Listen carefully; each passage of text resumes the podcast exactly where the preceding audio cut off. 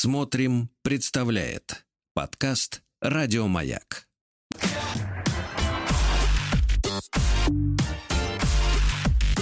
Сергей Стилавин и его друзья на маяке. Ж, товарищи, А, Будьте здоровы! да, сам не, не, не Не того. да. Здравствуйте, хорошо. товарищи. Сегодня у нас среда, да. Значит, Владик сегодня, я так понимаю, в шапочке от солнца пришел на работу. Очень Да. хорошая погода, дай бог. Шапочка, еще, да, чтоб это, это очень важно. Вот, ну что, товарищи, э, у нас середина недели, да, сегодня у нас ожидается такая же погода прекрасная, так что по возможности загорайте, да, загорайте. Ну и, а мы продолжаем разбираться с вашей почтой. Кроме того, делаю сразу анонс. Э, Значит, э, будет очередной совет для женщин, от женщин, да, из-за которых наши женщины, они как-то скукоживаются, правильно? Вот. Женщины скукоживаются от женщин. Скукоживаются, да, от женщин они скукоживаются, да. Ну а пока мы э, должны добить письмо Елены, которая жаловалась на то, что ее муж идиот. Ага, точно. Ага, вот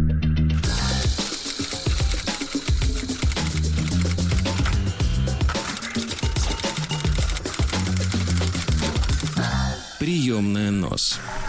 Народный омбудсмен Сергунец. Напомню, что э, письмо сочинила, э, вернее, написала Елена в струящихся шелках, да, вот, а рядом с ним, с ней мужчина в пуловере, э, так сказать, с элитным брендом.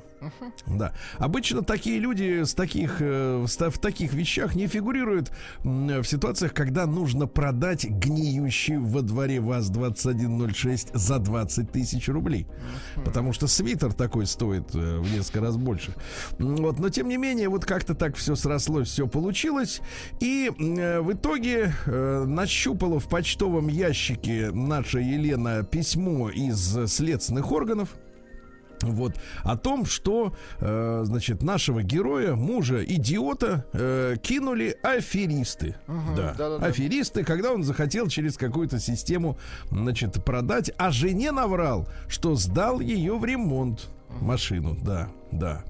Так вот, э, оказывается, чуть-чуть раньше я начну, чем мы закончили. Оказывается, продал он Жигуленку свою в феврале за бесплатно тому аферисту, что деньги обещал.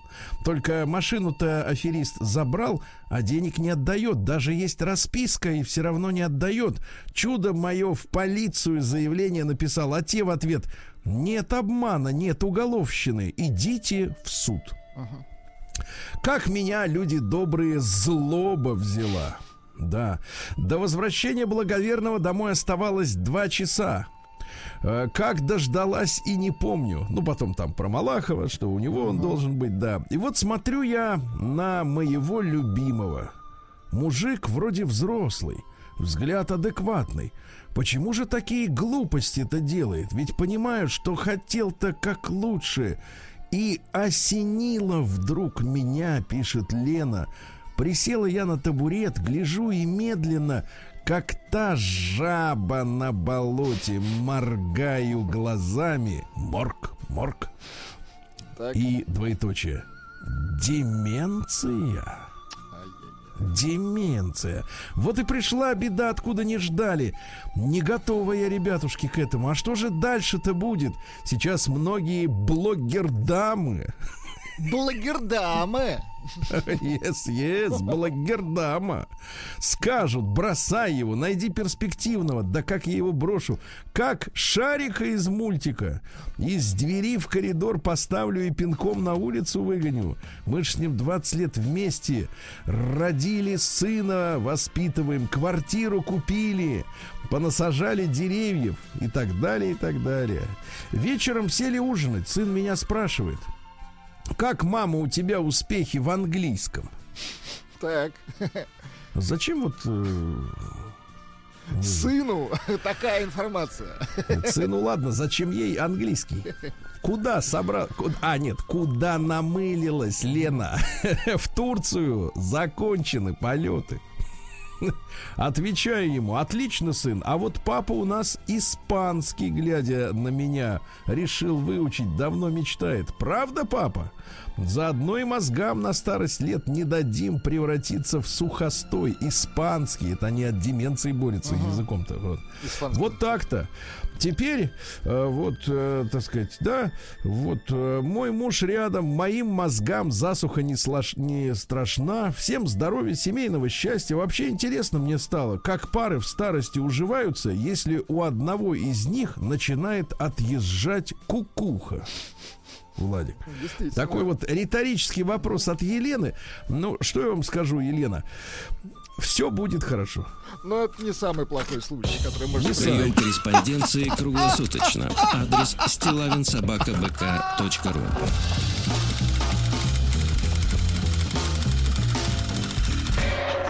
Фамилия Стилавин 2 Л. Так, ну что же, а, мне товарищи наши боевые вот э, прислали ссылочку, друзья мои, на очередное м, чудо э, инстаграмное, да. Чудо заключается в том, что э, они друг другу дают советы. Вот. А, И понимаете, проблема в том, что э, советы эти с точки зрения психически здорового человека, они как бы вот э, объективно, конечно, идиотские, да? Вот. Но дело в том, что если э, женщина как бы вот не критически относится к таким, к такого рода, значит, рекомендациям, вот, в ее в голову просачиваются установки, которые потом вот ведут к картине мира, которую мы видим. Разрушаются семьи, правильно? Значит, вот очередной, значит, совет. Э, Слушайте, Да. здесь, ну, кор- коротенькое стихотворение вам, вам прислали. Да. Стал ты, банщик, вял и слаб. Нет в тебе сексизма. Про противных жадных баб ты читаешь письма. Письма надо говорить. Письма. Да, Надо четко рифму соблюдать. да. Так вот, если женщина не инвестирует в себя, Так, так, так. э, психиатрический курс для женщин, значит, мужчины, слушайте, чем их пичкают. Если женщина не инвестирует в себя ресурсы, в скобках деньги, время, энергию. Я так и представил, как в фильме Москва Кассиопея, где там в, это, в розетку пальцы суют, помнишь, как роботы. Энергию. То она препятствует успеху своему мужч- своего мужчины, понимаешь? Она препятствует. Я, Если она- Я нашел звук инвестирования в Давайте. женщину. Давайте. Это пена вот эта Да, да, э, да, да, это биомасса. Да, да, да, это инвестиция. Вот она, она примерно так звучит. Пошла зарядка, да? Да, да, да, да. Пошла Пошли зарядка. ресурсы. Ага. Если она, вот смотрите, чем он забивает головы. Если она экономит на себе любимой, во всем себе отказывает в угоду другим членам семьи, выбирает некачественные вещи и продукты, то она программирует себя и мужа на бедность. Так, Понятно? понятно. Женщина это энергетический центр семьи. Продукты должны быть дорогие. Да, поэтому из этой из Хлеб да. 500 рублей. Ага, потому как она аккумулирует энергию и питает ею близких. То есть все, что жрет, все отдает, правильно? Энергии. Знаю, И куда если... она это отдает. Ладно, извините. А сейчас узнаем, как отдает. И если семейный, э, значит, есть такой пункт выдачи. Вот, и есть семейный зав... И если семейный заводик любви и процветания, ты слышишь? Заводик любви и процветания Заводик любви. которым является женщина, она женщина, перестает потреблять, А я вам так скажу, заводик лю- любви это публичный дом. Вот как называют заводик любви. Ишь, ты, они такие термины используют. да, и вот они заводские пошли. Или нет, нет, наши заводчане. Да-да-да, фа- фабричные идут. Да, так вот, и если семейный завод... Какая лажа. а? Как можно такое было вот придумать? Заводик Да не придумать, потому что с натуры списали. Да, вот так вот. Ну что же, если семейный заводик любви Так. и процветания, которым является женщина, То есть все, что она выдает, это процветание. Значит, перестанет потреблять э, качественное топливо. Окончание не очень. Ка- да. качестве, я сейчас все как написано. Значит, э, по-русски. Значит, перестанет потреблять качественное топливо в виде подарков, драгоценностей, походов по спа-салонам и магазинам, красивой одежды, разнообразной здоровой пищи, общения с подругами, то откуда ему брать энергию заводику? Еще Ему. пришло название заводика. Суконная фабрика.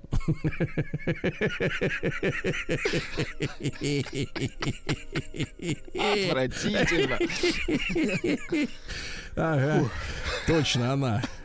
Так вот, а то, значит, по, общение с подругой, то откуда ему заводику брать энергию на наполнение близких? Нас жрать не будет, вот в три горла вот этого дефицита. А опустошенная женщина успеху мужчины никак не способствует.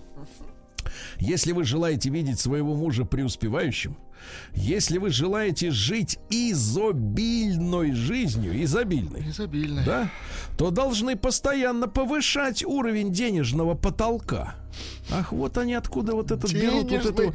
Нет, навесной денежный потолок. Давай так, у денег потолка нет. Нет, точно. Да.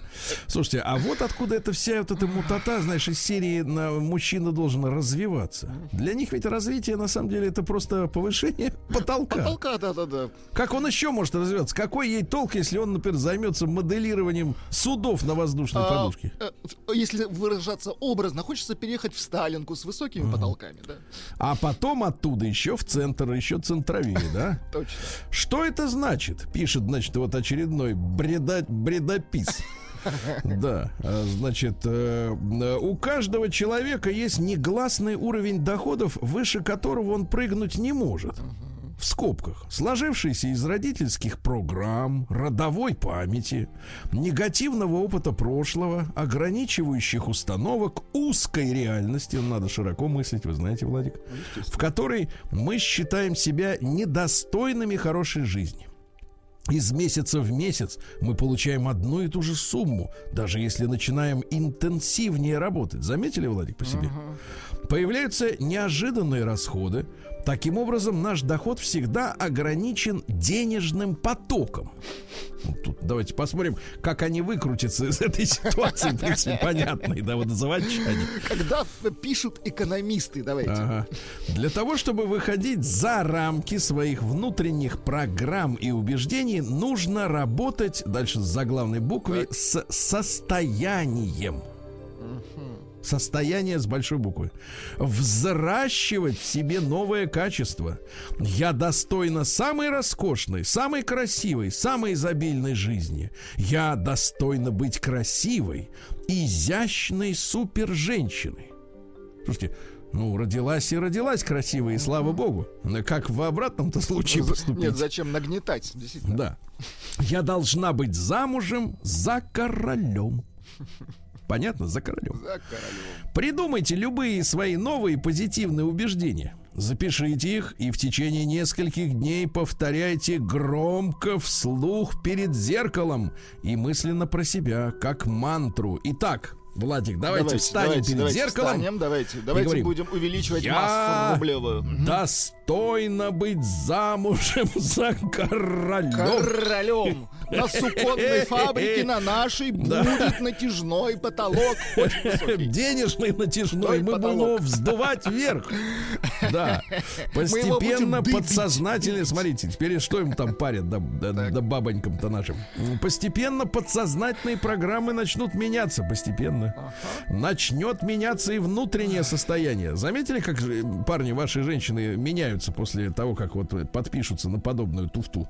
Значит, меняются, да. Затем измените, измените убеждения, перефразировав их в настоящем моменте. Я успешная, роскошная, богатая женщина. Я замужем бла- за благородным За королем. Когда слово слышу благородный, мне почему-то олень сразу дальше. За благородным оленем. Меня окружает изобильная и счастливая жизнь. И такая, и смотришь такая на посуду из Икеи и тапки. Меня окружает изобильная и счастливая жизнь. Запишите их и также начните повторять вслух перед зеркалом и про себя. Дальше. Вы должны дойти до такого состояния, когда ваше тело примет эти убеждения Ох, без примет. сопротивления. Заметьте, Без- не, не мозг, тело должно Да, принять. тело, в тело давай суй туда их убеждения. Поверьте, в начале практики будет куча сопротивлений. Ум, не желающий выходить из зоны комфорта, будет говорить вам, что это бред. Да, да какая ты жена короля! Ты себя в зеркало-то видела вообще? Будет говорить организм. И так далее. Не слушайте свой организм, продолжайте упорный тренировки, стойте перед зеркалом и говорите, я жена благородного короля. Благородного. Да, многих из вас Оленя. хватит только на пару дней, кого-то на неделю, и они ничего не добьются. А вот те, кто будет работать со своим сознанием и состоянием в течение длительного времени, а теперь сроки, Владик, Давайте. от 21 до 41 дня. Получит поразительный результат. Ребята, за 41 день ваша женщина может полностью измениться. И вы тоже превратитесь в короля. Почувствуете, как позолота по- пошла по телу. По да. вашим рогам. Мгм.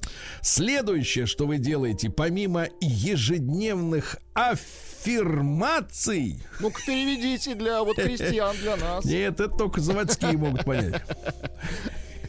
Для повышения уровня денежного потока каждый день вы тратите на себя ресурсы. И каждый день чуть больше, чем в предыдущий. Вот вчера съела один бургер, а завтра съешь полтора. Нет, вчера Понимаешь? съела один авокадо. Да. Авокаду. Один авокадо. Слушайте, парни, они реально верят, что можно так изменить всю жизнь. Вы представляете? Так жалко всех. День дяди Бастилии пустую прошел. 80 лет со дня рождения. Ух ты, а ей уж 80.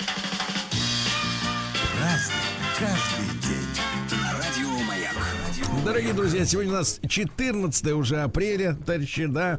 Сегодня замечательный праздник, Владик, День медицинской службы уголовно-исправительной системы России. Очень хорошо. Поздравляем. Да-да-да. Дальше сегодня День Семаргла Огнебога. Понимаете? Это бог огня и одновременно луны. Есть, кстати, о чем задуматься. Значит, луна горяча внутри, правильно? Сто Да. процентов. Вот, огнебог хранит семена и посевы, может оборачиваться священным крылатым псом, ясно? Вот, доподлинно неизвестно имя Бога. Понимаете, да? Ну, условно, огнебог, да. Дальше, сегодня день дельфина. Вот. Хороший день. Я помню, вот как вот однажды передо мной в открытом море Проплыл всплыл дельфин. дельфин. Это были, друзья мои, непередаваемые ощущения. Не дельфинарий какой-нибудь там, где они там эти сидят, да? А вот просто вот в море рядом с тобой всплывает такая серая, металлическая, блестючая кожа. Не, дельфины, они хорошие. О, да, это восторг. Сегодня начало нового солнечного года в Индии. Вот, называется так Рангали Биху. Вот, в этот день, говорят, надо хорошо поесть индийской еды. Правда, думаю, что у них другой нету. Да, Всемирный день болезни Шагаса. Это Что надо иметь в виду. Шагас.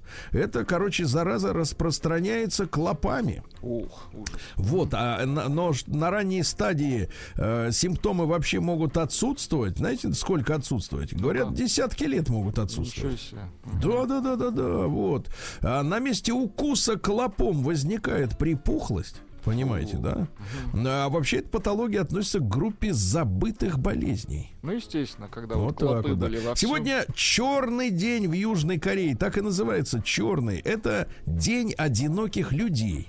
А, Корейцы э, в этот день едят лапшу в густом черном черном соусе с черными кусками овощей, черной свинины, а сами одеваются в черную одежду, как Виктор Робертович, да, всегда одевался.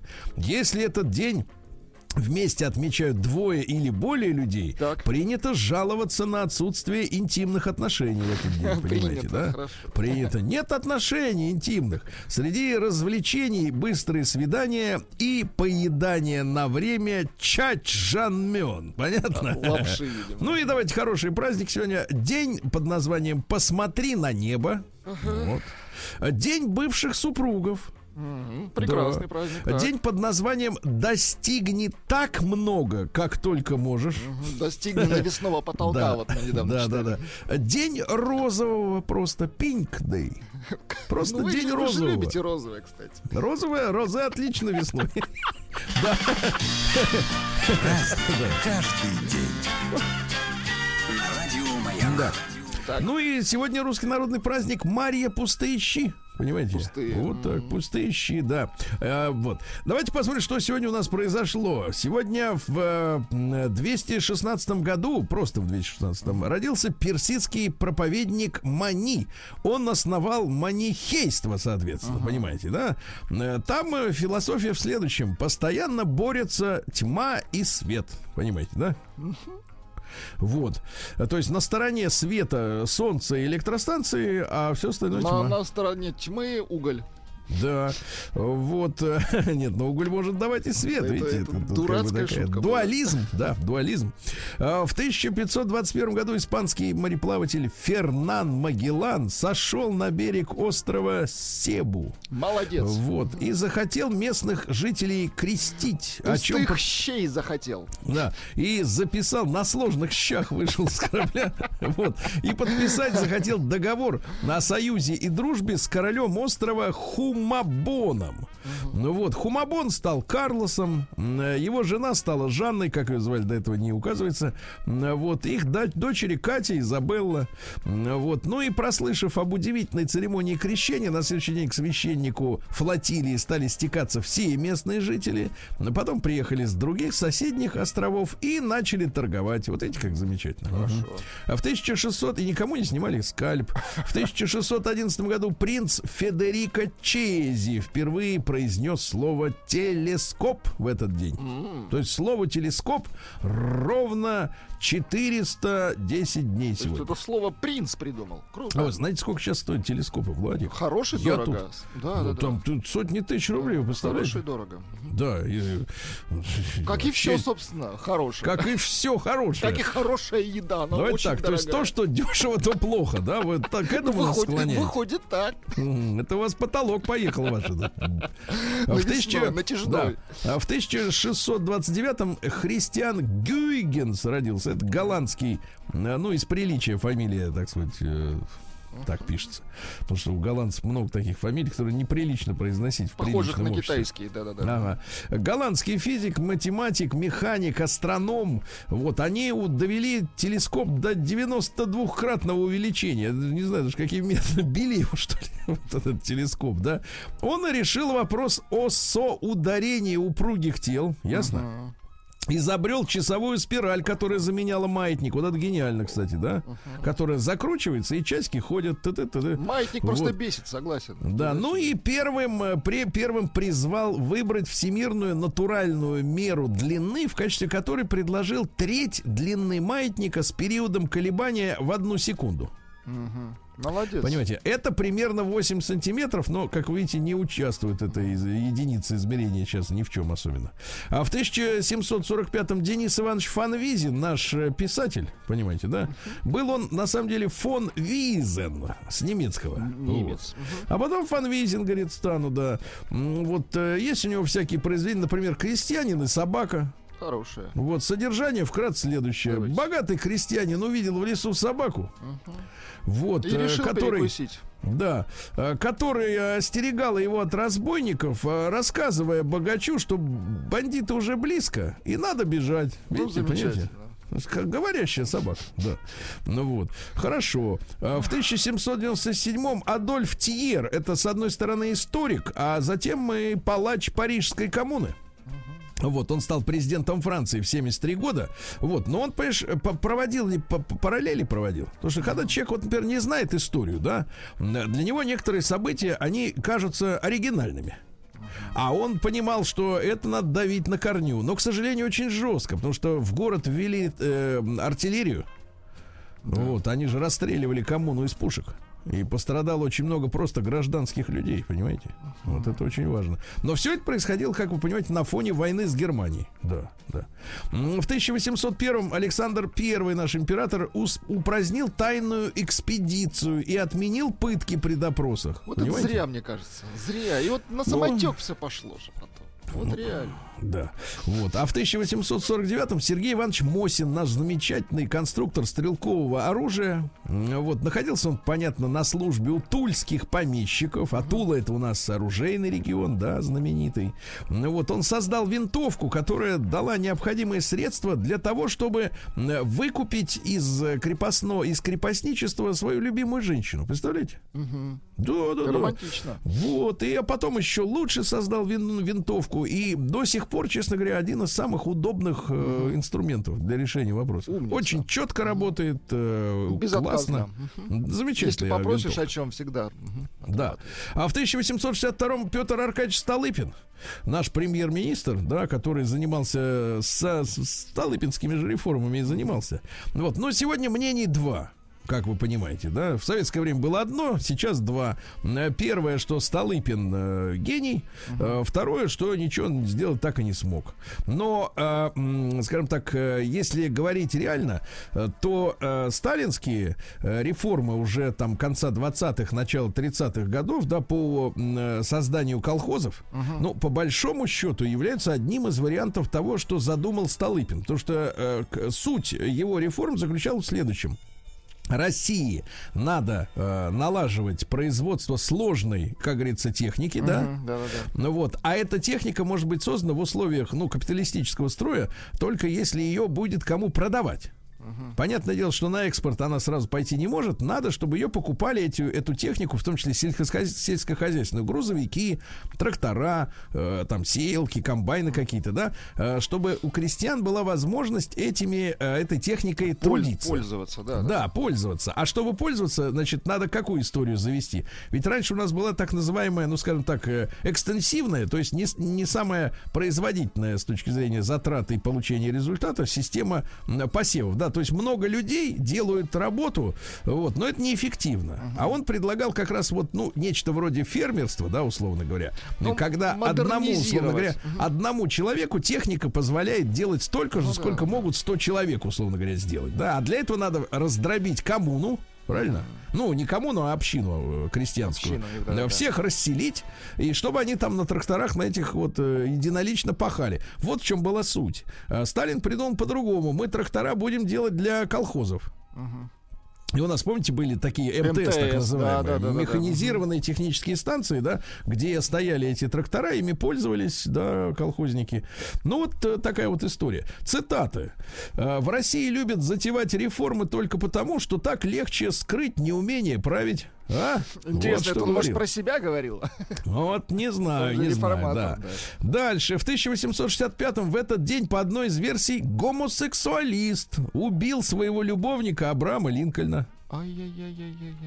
Да, ну версия, конечно, такая, очень сомнительная, я бы сказал. Сомнительная. Вот, э, да. Дальше, в 1866-м родился наш великий князь, адмирал Александр Михайлович Романов. Вот, очень увлекался авиацией, помимо того, что был моряком, понимаете, да? А, В Севастополе по его инициативе построили аэродром, основали офицерскую летную школу, да, а после революции, когда из армии были все Романовы удалены, его уволили со с- э, от службы э, с мундиром, правда, ну, то есть разрешили его носить. Вот, ну и в конце 18 года, после капитуляции в Первой мировой войне, германские войска покинули, вы понимаете, осна- территории бывшей Российской империи. М, Вот, э, территория Крыма перешла под контроль белых. Да? Вот. Ну и Александр Михайлович, э, не дожидаясь отъезда из Крыма семьи, отправился в Париж, намеревался принять участие в Парижской мирной конференции, когда делить Европу стали. Да, ну а там говорят, не будем мы ничего с вами делить, вы из войны вышли. А тут говорят, да мы Раньше- же не выходили. раньше Мы же не выходили. Да, нет, выходили, и все. И как-то так. В 1871 в Германии учрежден парламент под названием Рейхстаг. Да. Ну и сегодня в 1879-м Адольф Бергман родился. Шведский спортсмен, это олимпийский чемпион 1912 года по перетягиванию каман- каната. Был, Понимаете? значит, он, да, в Олимпийских видах То есть, спорта. вот, вот, в принципе, вот такой олимпийский спорт мне очень даже нравится. Канат, да? Берешь канат и тянешь его, понимаешь? Есть смысл. День дяди Бастилии пустую прошел. 80 лет со дня рождения. Ух ты, а ей уж 80. Разный, каждый Товарищи дорогие, в этот день, в 1900 году, родилась Нина Петровна Кухарчук. Она же супруга э, Никиты Сергеевича Хрущева, да?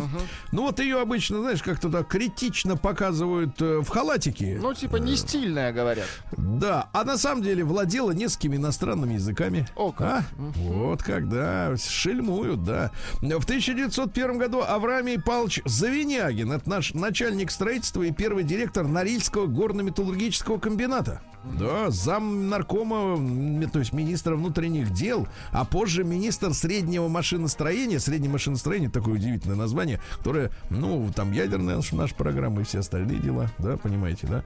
Вот, видите, какой мужчина прекрасный Замечательная, да. занимался созданием ядерного оружия, да, руководил ликвидацией двух аварий на первом отечественном промышленном реакторе э, в 48 году. Да, а после смерти Берии, э, вот, э, и арестов его ближайших сотрудников, летом 53-го Завинягин, э, знакомый с Хрущевым еще с 20-х годов, пост свой сохранил. Вот, к сожалению, вот страдал атеросклерозом и в 56 году умер после декабрьского пленума от паралича сердца, представляете? Да, да, да.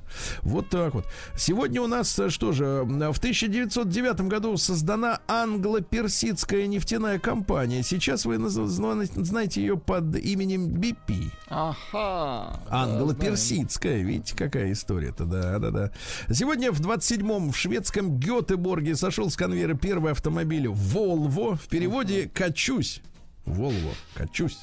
А, Да. А, Сегодня в 32 году в Ленинграде газифицирован первый жилой дом. Представляете? То есть пошел. В жилой? 32-м газ 32-м? пошел. В 32-м, да-да-да-да. Вот. э, Сегодня в 45-м родился Ричи Блэкмор. Да вы что? Давайте его поздравим, конечно он. Да.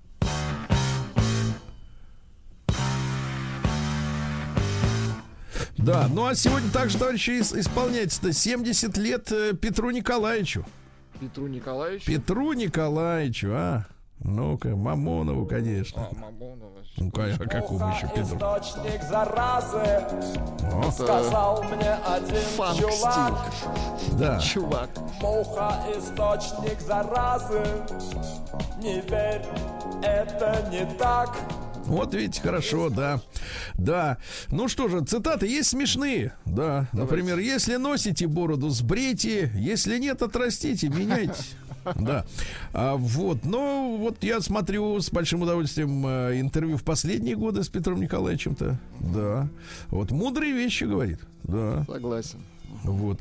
Дальше. В 52 году в телевизорах появились дециметровые каналы, то есть тех уже не хватало. Да. Позже их назовут шальные каналы. Да, в 56 году фирма русского иммигранта Ampex э, представила свой первый видеомагнитофон. Ну, конечно же, пр- п- так сказать, промышленный видеомагнитофон для телевизионных студий, да.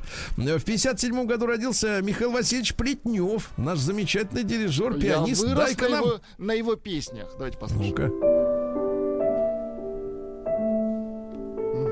Композитор какой хороший. У меня же композитор другой, не перебивайте.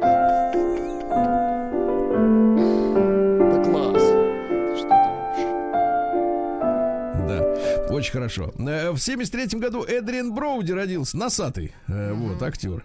Мы живем, говорит, в тяжелое время. Отправляясь в кинотеатр на премьеру, люди уже знают о фильме все. Благодарить за это нужно рекламу, интернет, телевидение, всю эту хрень. Там другое слово. А люди сидят в темном зале кинотеатра, смотрят фильм, который могли бы не смотреть, потому что им известно о нем все. Мне кажется, так мы и про м, само ощущение триллера, да, да. А, Ну что же, э, сегодня первый радиотелефон начал продаваться в Великобритании в 1983 году. Ты Радио понимаешь? или сотовый имеется в виду? А, непонятно. Да, непонятно. Это, в принципе, одно и то же. А, сегодня в 88 году родилась Кристина Игоревна. Вот. э, Тогда Мясникова, ныне Асмус. Да. Поздравляю. Не поет? Не поет. Не да. поет. Хорошо. Ну, дайте Значит, срок. э, э, да, ну и в 2015 году, э, друзья мои, давайте так, нет, в 2010 году начал извергаться исландский вулкан, помните, который на 6, Много дыма дней, было, много. 6 дней э, фигачил, да, а потом перекрыли на 3 месяца э, полеты самолетов над Европой, помните, да? Ну и в 2015 году, ребят, в этот день не стало Владимира Ивановича Валуцкого, это замечательный э, киносценарист. Э, Вы все, естественно, знаете фильм «Начальник Чукотки». Потом, посмотрите, какой э, широкий диапазон. А, «Семь невест Ефрейтора Збруева», мультик в порту, мультик «Пес в сапогах», помните, замечательно? Да, да, да.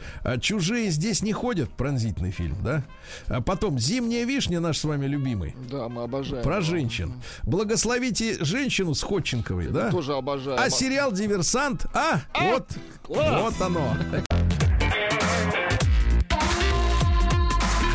Сергей Стилавин и его друзья. На маяке. Э, Сегодня, граждане, в Москве ожидается жаркий летний денек до 23 градусов. А но что в тени... Омск? А в Омске до 15. Вот так. Тоже неплохо. Ну, слава богу, что.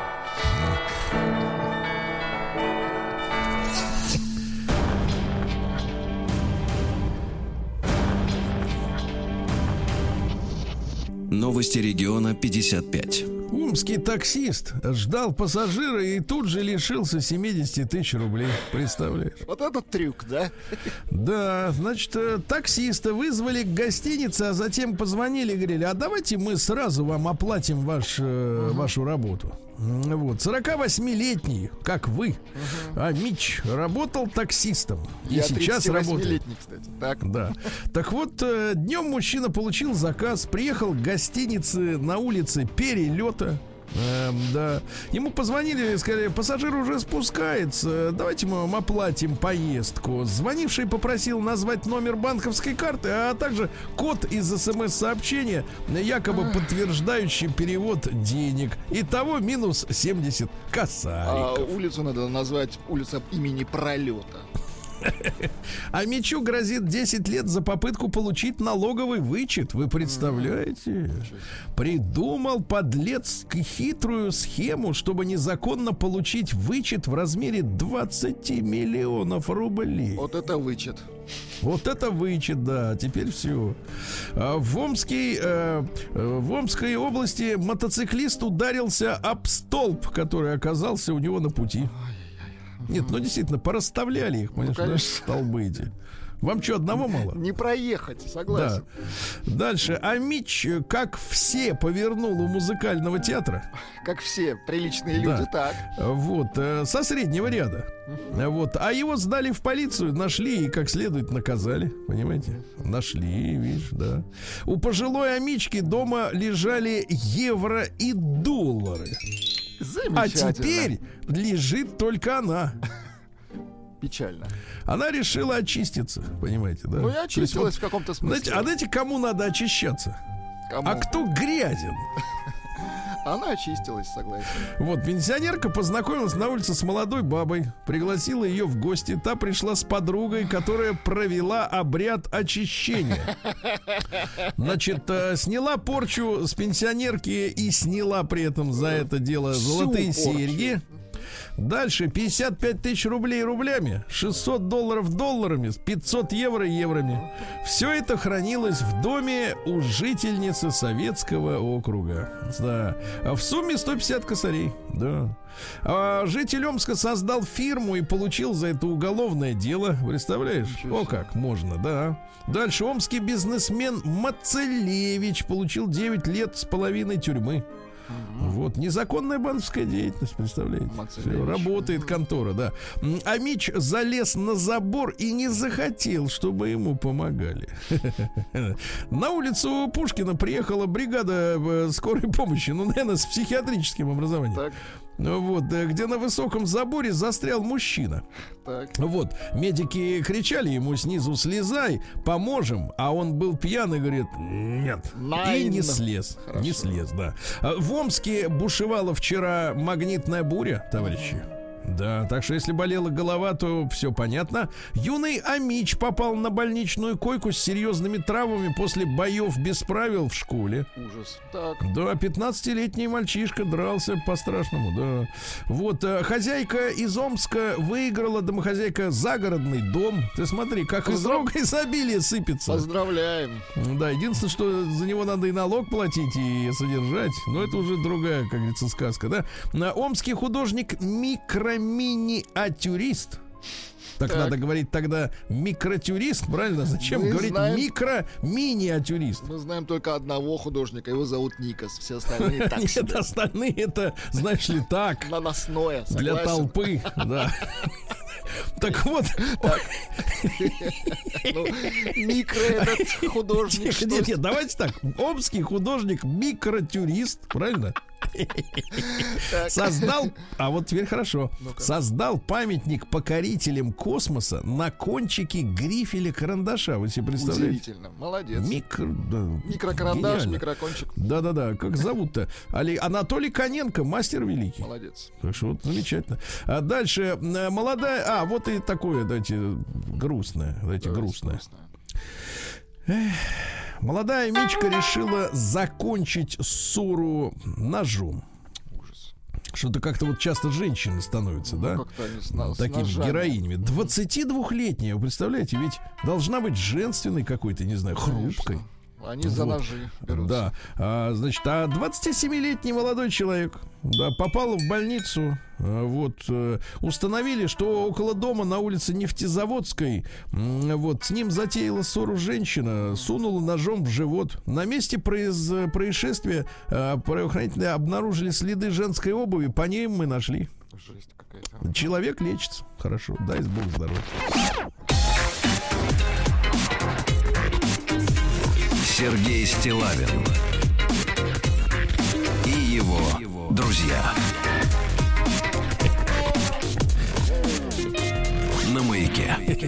Более 50 человек, представляете, весна только началась, а уже более 50 человек пострадали в Тюменской области от присасывания клещей. О, опасно, будьте осторожны. Да-да-да, клещи.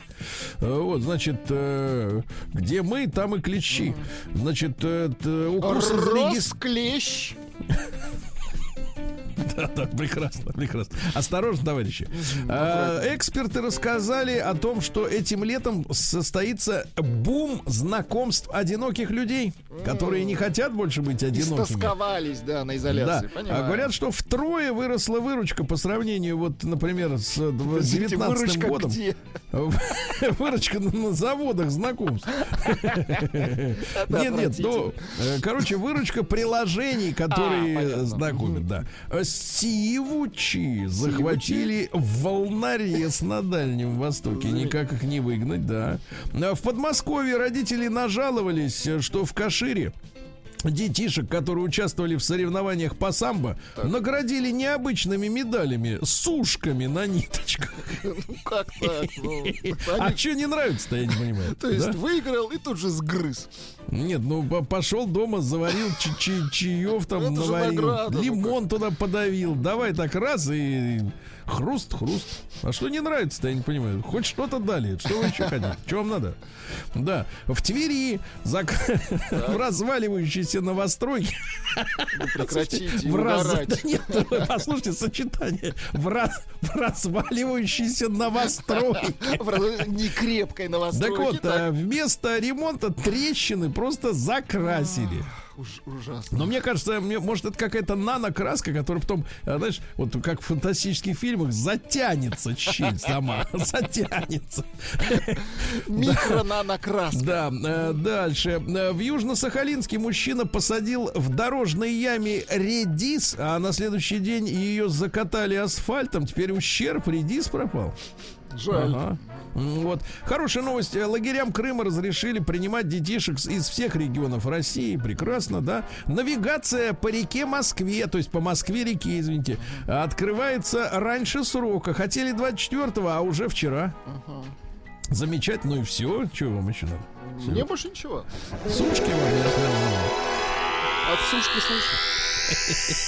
Наука и жизнь. Так. Э, Ну что ж, специалисты объяснили, что при помощи сотового телефона теперь можно определить калорийность блюда. То есть Так. ты его фотографируешь, а телефон тебе говорит, сколько там калорий. Но самое печальное для женщины, ребята, возраст человека. Причем грим и подкачка Да-да-да. губ не Не помогают. прокатит. Не помогает. То есть ты Печально. приходишь на свидание, вот опять же, да, летом, а тебя так, ну, позвольте-ка, а вот вы в Киндере писали, что вам 40, а вам А вам 48, а? 64. А, и Вот именно. Ну-ка, пошла отсюда. Да. Дальше. Вещества в пластмассовых игрушках вызывают повреждение клеток мозга. Вы представляете? Какой? Мгм. Нарушают восприятие. То есть э, очень опасно, товарищи. Да. В Австрии разработаны проникающие через непрозрачные материалы световые лучи. Ничего себе. Это не рентгеновские, а световые. Представляешь? Круто. Ты в плаще, а от тебя А тебя светит. видят. М? Да. Отвратительно. Да, художник из США, смотри, хит, хитрец какой. Хочет продать 5 лет своей жизни за 5 миллионов долларов, так? Так. За это он запрется. Запрется. Запрется. И будет вести стрим и создавать арт-объекты в заперти. Да был бы это художник. Все Ага. художники у нас. Художник у нас один. Да. Да. Ученые поняли, почему некоторые люди все время хотят есть. Оказывается, причина в перепадах э, сахара в крови. Э, в норме уровень повышается и держится в первые два часа после еды. А у тех, которые все время хотят есть, вот в эти два часа он сначала быстро падал, потом резко возвращался обратно, и в итоге леди- люди хотят есть гораздо чаще, чем обычные. Уровень сахара, да. Да. А в России разработали патрульный корабль под лодку. Очень хорошо. То есть он может и там, и тут. Это хорошо. Дальше. Копролиты жука из Бир... Что такое капролиты?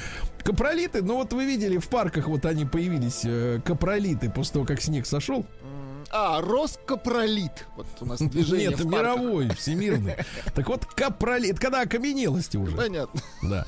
Когда собирать можно без э, а, ущерба для обоняния. Для так вот, капролиты да. жука из бирманского янтаря подтвердили гипотезу об эволюции опылителей. Прекрасно. Уральские физики будут печатать магниты на 3D принтере. Замечательно. Новый вид насекомых назвали в честь коронавируса. Да вы что? Э, Ученые из Косово. Знаете, что там есть Ученые из Косово, вот теперь Фас, знаю. наверное, ночью фасуют, а днем изучают. Учатся. Да, да. Россия построит собственную орбитальную станцию. Ясно? Я, Будем я- я только за. Я вот тоже, честно говоря, хватит уже вот это. Я не против. Новости капитализма. Да.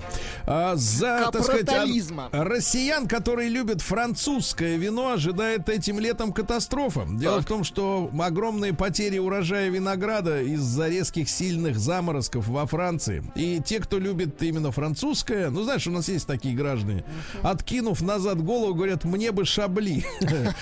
Вот, но ничего, будете пить нормальное итальянское. Нет, нормальное Или- крымское. А еще лучше крымское, правильно? А лучше И еще тамань тамань. будете пить. Вот именно, хватит уже там спонсировать, понимаешь. А Бананы могут исчезнуть из магазинов. Грибок их жрет, представляешь? Да-да-да, жрет грибок, и цены на бананы уже сейчас, говорят, не удержать. Нет, на самом деле, нам еще Николай Николаевич Дроздов Конечно, говорил. они дешевле что за, что за бардак? Бананы дешевле картошки. Конечно, надо Вернем картофелю его достоинство. Да. его дешевизну. Так, Да, в Китае установили первый в мире светофор для верблюдов. Прекрасно. Facebook удалил официальную страницу французского города. все дело в том, что американцы, же, они не любят изучать э, языки других народов и стран, да? Они все своим мерят аршином. Так вот, э, французского города Бич. Они удалили, удалили страницу, да. Дальше. э, Блогер научил робота Boston Dynamics а, Значит, э, лить пиво в стакан. Молодец. Но он подходит, как собака, поднимает лапу и сливает в стакан пива, но результативность хромает. В 35 случаях он э, целится с хирургической точностью, в остальных 65 льет мимо, Мимо. и опрокидывает стаканы. Да. Жесть. А В Китае родители увидели насилие и жестокость в мультике «Свинка Пепа». Дело в том, что в Китае существует совет потребителей в каждой провинции. Вот мы с вами говорили не так давно о контроле культуры, да? Вот смотрите, какой вариант. Совет потребителей. И этот совет заблокировал 21 мультипликационный сериал, где детям не надо ничего смотреть. Ясно? себе. Вот видите, совет А у нас в стране только совет да любовь. Да. А, В Тесла, в Тесле в автомобиле нашли голосовую команду, которая запускается фразой «Открой зад». Значит, надо сказать open butthole. Вот. Оказывается, открывается портал для зарядки телефона. Юмористы, как так Понятно. называемые, да? Ну и, наконец, давайте о хорошем. О хорошем сквозь слезы. Мужчина при столкновении, э, так сказать, в море с китом Так. вывалился из лодки и едва не угодил ему в пасть, но сумел выплыть изо рта морского зверя. О, представляете? Кстати, там, наверное, телефон-то работает внутри, да? Прием уверенный. Россия криминальная. Так, ну давайте с мерзавца начнем. В Твери, там, где трещины закрашивают. Вот, директора колледжа судят за присвоение выплат работникам подчиненным. Представляешь, забирал вместе, вместе с главбухом забирали последние три года деньги у специалистов. Забрали мили, 2 миллиона 800 тысяч рублей, представляешь? Подлецы. А были стимулирующие выплаты людям. Ага. Дальше полицейские спасли двух мужчин, тонувших в обводном канале в Петербурге. О, Молодцы. уже плавать, значит, начали. Да, Класс. лейтенант Шестихин и лейтенант Ломакин наши герои. Молодцы. Дальше у жителя Карелии изъяли 3,5 килограмма наркотиков. Ну, это он просто брал в провод. Это перебор. Дальше пермячка погасила долг ради восхождения на Килиманджаро. Да Представляешь? ладно. Да, женщину оштрафовали на 50 тысяч рублей за несвоевременный демонтаж неверно установленного торгового объекта. Так тут прикол-то даже не в этом. Так. А в том, что она, значит, чтобы ее выпустили из страны, заплатила этот долг, полетела в Килиманджаро, Так. А ведь это Танзания, куда перелет опять закрылись. Ой, так жалко ее. Вот, да. То есть могла, в принципе, пока повременить. Ага. А дальше в Екатеринбурге коммунальщики заплатят 250 тысяч за потоп в квартире человека из-за прорвавшейся трубы. Правильно. А в Пензе блогеров накажут за видеоролики в полицейской форме. Правильно, нечего По форму делам им. чужую, да. Да. А в Ур- на Урале возбудили дела после побега обезьяны с, с выставки в торговом центре. А дело в том, что издеваются над Ну, животными, конечно. их э, выставляют по 12 часов общаться с этими потребителями, да? Ну, В общем, издеваются, да? Ну и, наконец, давайте о чем-нибудь хорошем. Во-первых, э, я сначала о плохом. Давайте в плохом. Казани девочку по пояс засосала в песок на детской площадке. Ужас! засосало, ничего Ну и, себе. В полицию в Москве обратилась 44-летняя женщина. Она рассказала, что нашла в Инстаграме страничку колдуна и обратилась к нему с просьбой приворожить любимого, который не давался. За эту услугу колдуну из Инстаграма москвичка 44 лет заплатила свыше 100 тысяч рублей. О, какая любовь Однако любимый не привязался, и тогда Макс сознался, что он сиди- сидит в тюрьме на территории Украины.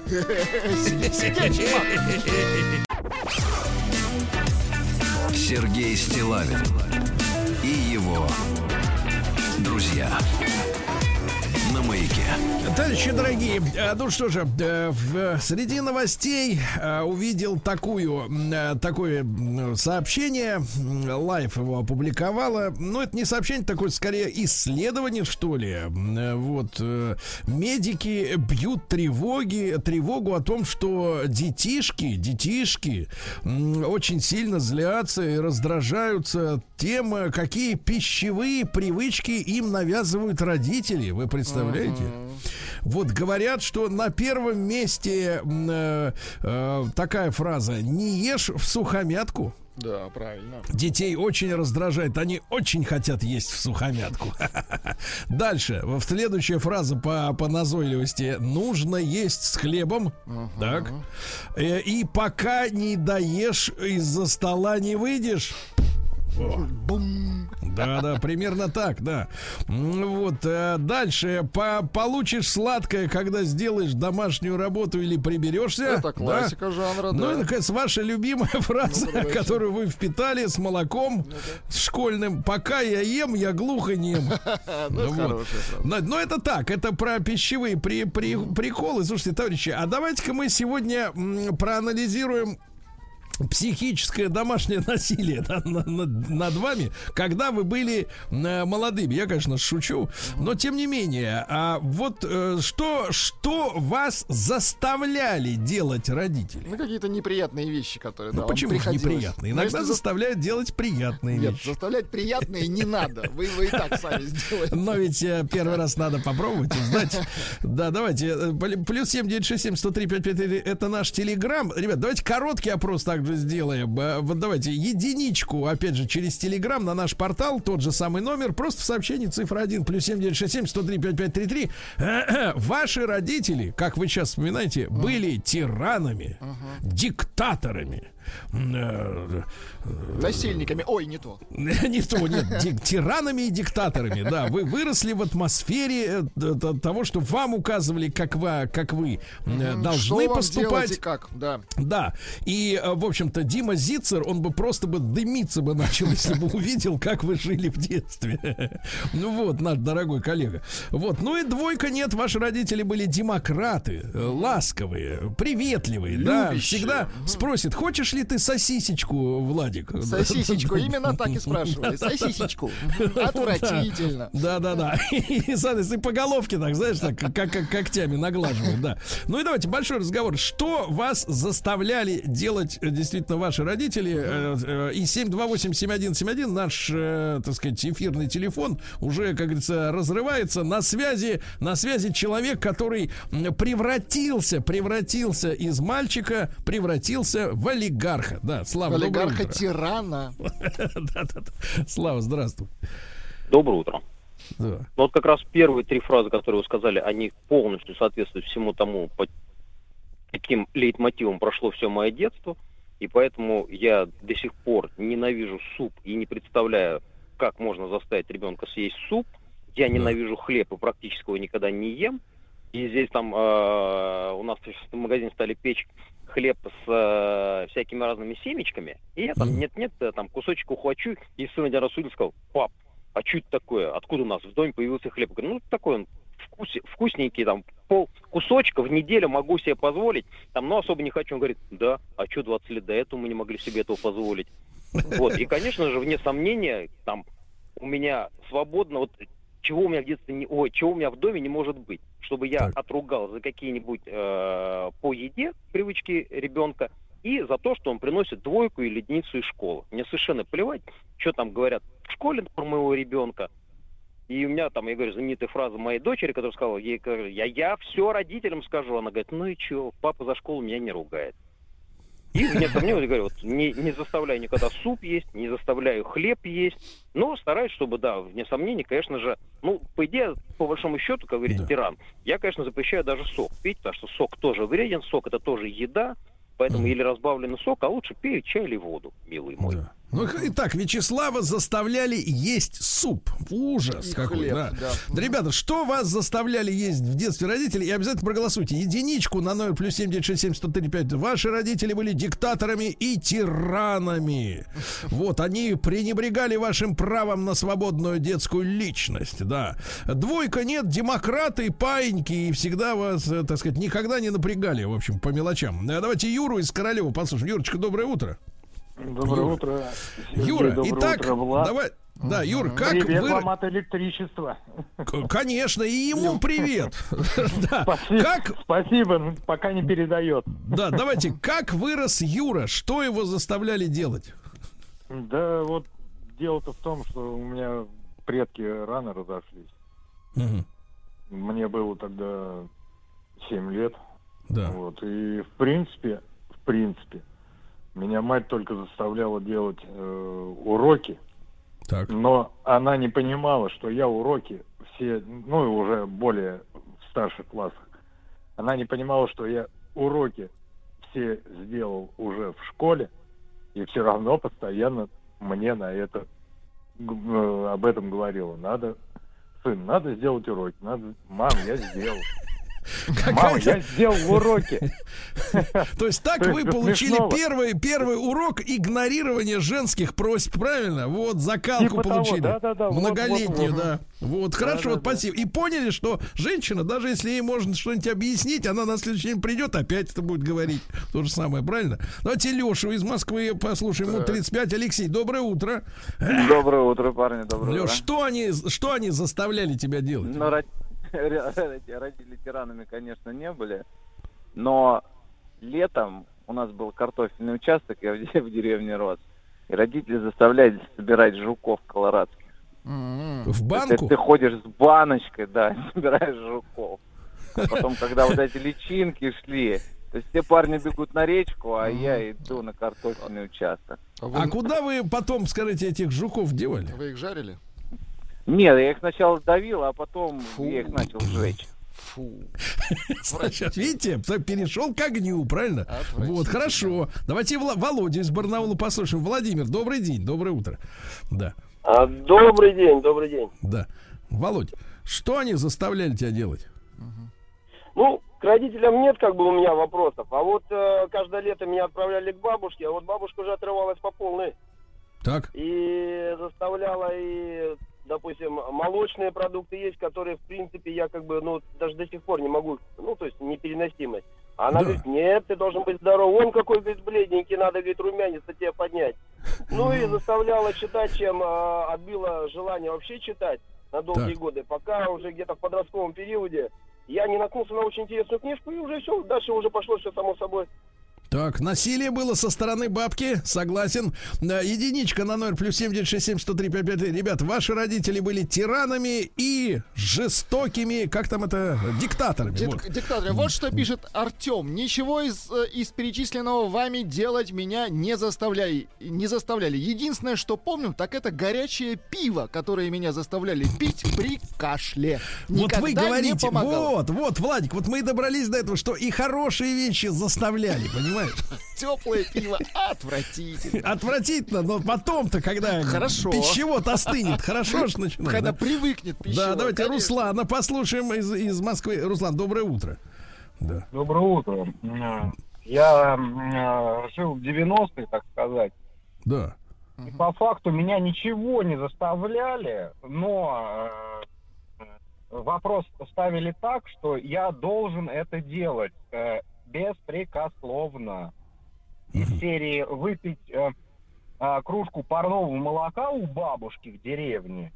Э, у меня мысли в голове не было сказать, что я это пить не буду. У меня было а- а- осознанное, ну так сказать, э, э, Ужас. ну, э, я бабушке был очень благодарен э, за то, что она. То есть ты э, считал, что э, все, что она делает, это правильно, правильно? Да, да, да, да. И меня никто это не заставлял. Да, мне не нравился суп. Да, я его выливал в унитаз, э, выливал из окна иногда. Ага. Э, что меня ловили и Бедный за что суп. меня, так сказать, наказывали. Да, да. Но опять же, Да. а, раньше, э, в 90-е, вопросов таких не стояло. Сейчас своему ребенку, допустим, я могу разжевать, почему нужно есть суп, почему нужно делать так. И Это же, помогает, э, своего- Руслан. Когда вы разжевываете, я помогает? сейчас Не заставляю ничего а, кушать. Видимо, нет. Э, Да. Я понимаю, понимаю, как, понимаю, да, все, все, все, все, Хорошо. все, ухожу, ухожу. Так, пишет Максим. Доброе утро. Самое отвратительное было полоскать горло керосином, чтобы горло не болело. Максим Барнаул. Так, пишет Давайте, Екатерина. Наташ, да, давайте. Екатерина давайте. пишет, родители складывали грязные полиэтиленовые пакеты в один большой, а потом, когда э, накапливалось много, заставляли их мыть, а там заводились опарыши, и мерзкий запах было отвратительно, пишет Екатерина. Ужас. Но пакеты-то красивые наверняка, да? Пакеты Давайте копили, Наташу. Наташа из Амурской области дозвонится. Наташ, добрый день. Да. День добрый, Сергей Валерьевич, Владислав Да. Александрович. Наталья, ну прошу вас, что заставляли делать-то эти, так сказать, как диктаторы? Из прикольного. Диктаторы, да, мои родители диктаторами не были. Мама, э, дело в том, что Дефицит же раньше был, а у меня, как врачи установили, глаза плохие, слабые, и заставляли все время петь, есть печень трески и рыбий жир. Рыбий жир пить это очень отвратительно Это было. Но отвратительно, да. до того была прочитана лекция о пользе, что глазки мои выздоровят, глазки будут хорошо видеть. Я вот со, со слезами на глазах на эту ложку чайную рыбьего жира. Но самое мерзкое было есть печень трески, хотя это был жуткий дефицит. А Так вот надо было сейчас его, наста- Наталья, надо было его с картофель, с картошечкой отварной намять, с Да, да, картошечкой, не, в, не в чистом виде, с картошечкой, очень вкусно. На нем бы- отжарить на рыбе. Да. А вот из Сочи София дозвонила. Давайте, София, прекрасно. здравствуйте. Да. Здравствуйте. Да. Ну, а как Ну, вот, вот, с э, вами-то они поступали, вот они? Ну А? вот э, сейчас затронули тему того, как э, в те времена лечили, из э, того, что были разные вот способы лечения Да. и народные. Был у меня у мамы такой способ, внутрь черной редьки э, пробуривали дыру, заливали мед и спиртовую настойку прополиса. И вот это вот она в меня вливала. То есть это было, конечно, очень Прям- очень прям из редьки лила? Прямо Спирт. из редьки. Это надо было прямо Ребенку в горло алкоголь. Да класс! Сергей Стилавин и его друзья на маяке.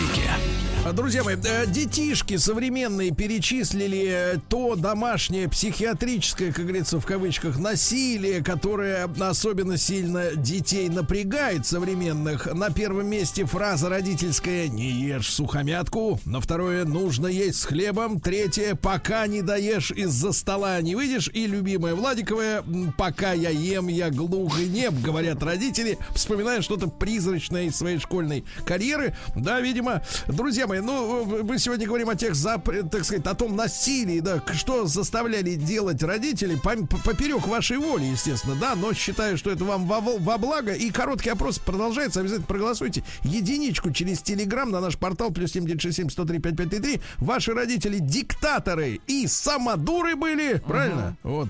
А второй, цифра 2, нет, демократические такие хорошие, мягкие, интеллигентные родители. Давайте Олю из Чебоксар послушаем. Да, Оленька, доброе утро, добрый день. Доброе утро. Да, да, да, пожалуйста, как они с вами там, а? Над, над Я вами хочу как вам они? рассказать, э, что бабушка нас по неведомой для меня причине заставляла нас есть арбуз до зеленой корки. А это потому что клетчаточка, да, правильно? полезно. Да, да, да. Ну, а какие-то последствия? хочу вам рассказать, что еще и ваша тема навеяла на меня приятные воспоминания. Когда я была маленькая, папа частенько ездил в Москву, и он привозил целую огромную сумку зеленых бананов. И мы их складывали в шкаф, и в шкафу стоял невероятно приятный запах. Оля, спасибо, Оль, спасибо. А вот Ванечка из Москвы дозвонился. Давайте, Ему Ванечка. недавно исполнилось 50 Ванечке-то. Мальчику нашему. Ваня. Иван, Ваня, это наш Ваня, да. Да, 50. Вот. Поздравляем. А, а сердце-то помнит насилие домашнее, да? Помнит, помнит как, господи. Я сейчас вспомнил, алло, сейчас Да, да, вспомнил, когда э, лечение. Ну, то есть все эти кашки, конечно, с гречкой, греча с молочком там и так далее, это все было ерунда по сравнению, как меня лечили боржоми с молоком надо было пить. Вот это, вот это, это, это. Холодным? А, а, нет, молочко должно было быть тепленьким. Это был просто трэш. Слушайте, а погодите, Ваня, а ведь боржоми, он сейчас называется душ изнутри, по себе знаю, как в баньку иду, беру боржоми, а потом, соответственно, из баньки-то, как говорится, на... Э, так король пузырьков его еще Король, да-да-да. А, а с молочком, наверное, еще эффективнее. всё Еще, наверное, эффективнее. Я плохо помню, потому что меня все время тошнило. Тошнило, отлично. А вот и вырос такой вот Ванечка. А я думаю, а что он такой? А вот боржоми с А, молоком, понятно, да? Наши слушатели, пишет Вадим, сестру заставляли дышать над картошкой, а меня эту картошку потом жрать. Валерия пишет, были Ну что проблемы... жрать, она что туда чихала, ну, конечно, харкала? что ж такого, просто подышала. Валерия пишет, были проблемы с костями, заставляли есть перетертую яичную скорлупу, типа кальций в чистом виде. Ага. И пишет Да. еще Вадим, бабушка лечила уриной до 15 лет. Ужас, давайте Леночку из. Архангельска. Лен, доброе утро, да. Полный ужас. Да. Лена. Лена, мы тут. Это, это вы меня слушаете с Архангельска, Это- да? да, конечно, Лена, это вы. Ну что? ну, Здравствуйте. здрасте. У меня что-то перекликается с Вячеславом. Хлеб, Да. ну не тираны родители были, но говорили хлеб доедать до последней крошечки, да. И мне потом ночами часто сон снился мужик такой в капюшоне, в пла- в плаще длинном, гонялся Чумной доктор называется. хлеба. Я этот сон никогда не забуду, да. Э, А хлеб я теперь стараюсь ну, не доедать, может быть, но не выбрасывать никогда. А вот суп тоже не родители, но э, в школьной столовой в младших классах. Так- учительница заставляла меня съесть. Меня однажды э, вырвала этого супа, они от, от меня потом отстали уже. Наконец-то. Слава богу, не, не заставили доесть все то, что... да. Володя, давайте из. Чебоксар. Владимир, доброе утро. Да. Ну, у меня история... Доброе утро всем. Да, у меня история да. не совсем про еду и какие-либо лечения. У меня в детстве заставляли стоять в очередях. То есть родители уходили, занимали какую-либо другую очередь, а оставляли меня в какую-либо другую очередь, и я их дожидался. Володя, Была Володя, а вот атака. смотри, Я- сейчас, я сейчас... что я не Володь. их.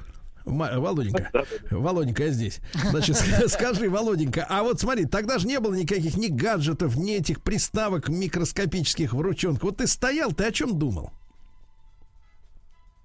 Володя. Я единственное, чего думал, что мне надо дождаться родителей. В любом случае. То есть даже я пропускал иногда очередь. Я Ну, стоял какой хороший ребенок вырос, а? Это- Какой это хороший, ответственный. очень. Спасибо, спасибо, Володя, да. Володя. Валеру из Югорска послушать Давайте, успеем. Валерочка, доброе утро. Э, Что заставляли делать тебя? Доброе утро. Вот я не на правах рекламы, но я фильм «Батя» сейчас вспомнил, вот слушая все это. А я больше всего в жизни ненавидел есть вареный лук супе, а меня его заставляли есть. Это такая гадость. Гадость, Я когда гадость, его гадость, готовлю, я Валера, его точно, жарю. согласен. Так, поэтому лук не надо резать, надо варить целиком Так, луковицу, э, девчонки. Результаты опроса. Да. Значит, 35% родителей наших слушателей были тиранами. Тира, А, вот у хорошо. кого-то ветераны, как у нас, а там тираны, понял, Владимир? Да, это наоборот, я вам расскажу потом.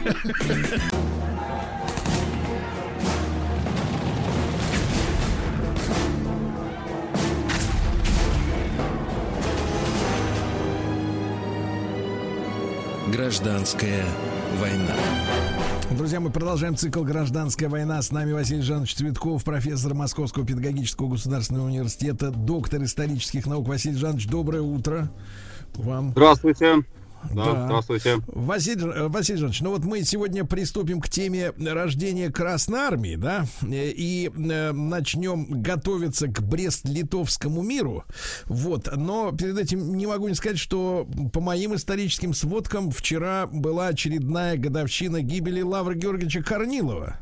Вот как раз э, во время тех событий в, и при штурме, я так понимаю, Екатеринодара, правильно, о котором мы с вами э, говорили, о ледяном походе в прошлой нашей программе. Да, да, да, да. Это дата, да, вот 103-я годовщина с момента его гибели во время штурма Екатеринодара.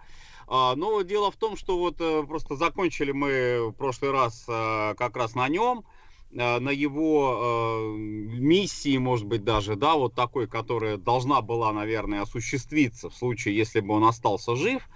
А, и говорили как раз о том, что он э, был бы предпочтителен в Сибири больше, чем на юге России.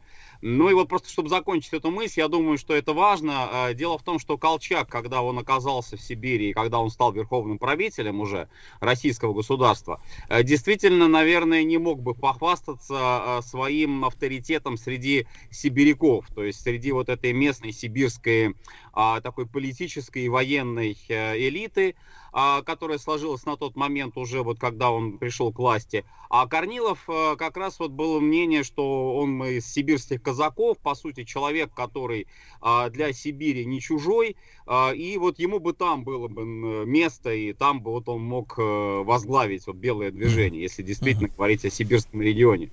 Но вот так не сложилось. Да, да, да. да. Угу. Ну и вот те источники, которые описывают гибель Корнилова, так вот речь идет даже как-то странно, да, о каком-то случайно залетевшей снаряде, да, случайно залетевшем, а от которого погиб именно один вот э, Корнилов, а остальные все не пострадали, находившиеся, ну, неподалеку.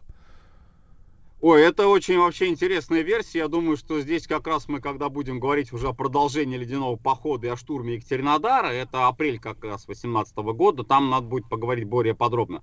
А, там буквально в двух словах я скажу, что во многом Корнилов, наверное, сам а, предчувствовал уже свою гибель и не особенно прятался, не особенно скрывался, условно говоря, от вот каких-то случайных снарядов. То есть э, было похоже на то, что э, пристрелялись хорошо красные артиллеристы, то есть э, рано или поздно снаряд в, в это здание, где он находился, должен был бы попасть, но как ему неоднократно его предупреждали, чтобы он э, уходил, чтобы он как-то сменил место штаба, он этого не делал совершенно сознательно.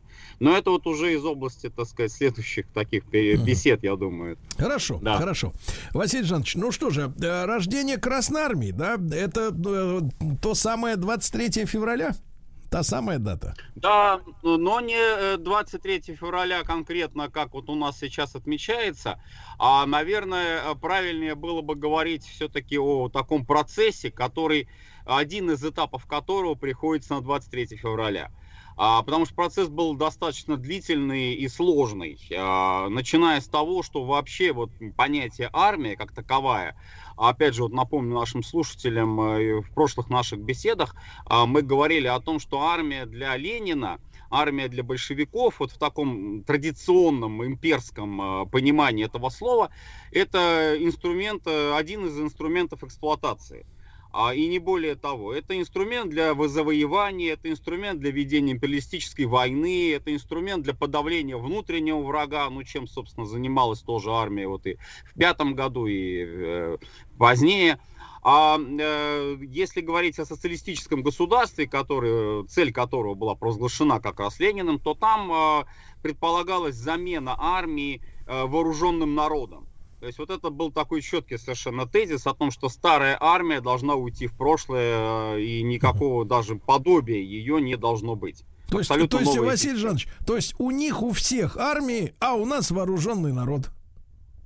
Да, да, именно так. А Причем в этом не было ничего э, с точки зрения Ленина ошибочного, потому что э, как раз народ, он должен понимать э, необходимость защиты своего социалистического отечества. И вот э, через это как раз и возможно будет привлечение э, всех э, трудящихся. Естественно, эксплуататорам бывшим никакого оружия не дадут. Им нельзя давать, это опасно в избежание гражданской войны. Вот. А трудящиеся массы, они будут э, вооружаться посредством милиции. Милиционная система вот такая вот примерно предполагалась э, до э, прихода к власти. Как только Ленин у власти э, и большевики у власти оказались, то сразу стало понятно, что вот эту милиционную систему, если и вводить, то ну только там, может быть, когда-нибудь, когда уже и гражданская война закончится, и с немцами, э, там, с Антантой произойдут какие-то мирные переговоры. А, и э, ноябрь, декабрь 17 года мы видим вот очень интересную а, попытку вроде бы и сохранения каких-то здоровых элементов старой армии, это предпринимались эти попытки, а одновременно с этим идет разговор о демобилизации ее, потому что огромное количество людей вооруженных и массовое дезертирство при всем при этом, стихийное дезертирство, абсолютно неорганизованное. То есть уходят, уезжают э, с фронта, увозят с собой оружие, вплоть до броневиков вообще включительно, до артиллерийских орудий даже увозили с собой э, на родину. Вот. А э, в то же время вот необходимость э, и э, уже очевидная совершенно гражданской войны, и, в общем-то, перспектива того, что мира вот этого всеобщего, о котором говорилось в декрете о мире, да, с чем торжественно выступил Ленин на Втором съезде Советов, а мир это вот этого всеобщего тоже не наступает. И в перспективе тоже как-то не видно э, того, чтобы вот этот мир прям сразу бы произошел, наступил. И в то же время есть Красная Гвардия. Да, вот Красная Гвардия, э, по сути, зачаток вот новой армии. Как вот к ней относиться тоже. Либо это что-то новое, либо это то, что э, будет, э, может быть, вот таким, ну, как бы мостом соединительным между будущей новой армией, между вот этой идеей э, вооружения народа вот через рабочих, во всяком случае. Василий Жанович, а когда Ленин разочаровался вот в этом тезисе о том, что может быть, вопрос о будущих событиях, но тем не менее просто интересно. Когда Ленин разочаровался в, в своем тезисе о том, что Россия станет всего лишь, э, э, так сказать, запалом для мировой революции, и все рабочие всех стран мира, они, значит, вот порыв э, российских рабочих подхватит. Э, вот когда ему стало очевидно, что, в общем-то, в принципе, э, революция э, не, не выстрелит э, в глобальном масштабе. Я бы тут сказал, что он в этом не разочаровывался никогда. То есть до да последних дней своей жизни а он уверен был, что мировая революция угу. произойдет. Весь вопрос в сроках. Вопрос в сроках и в темпах. И вопрос в том, что к социализму все-таки все страны придут, но по-разному.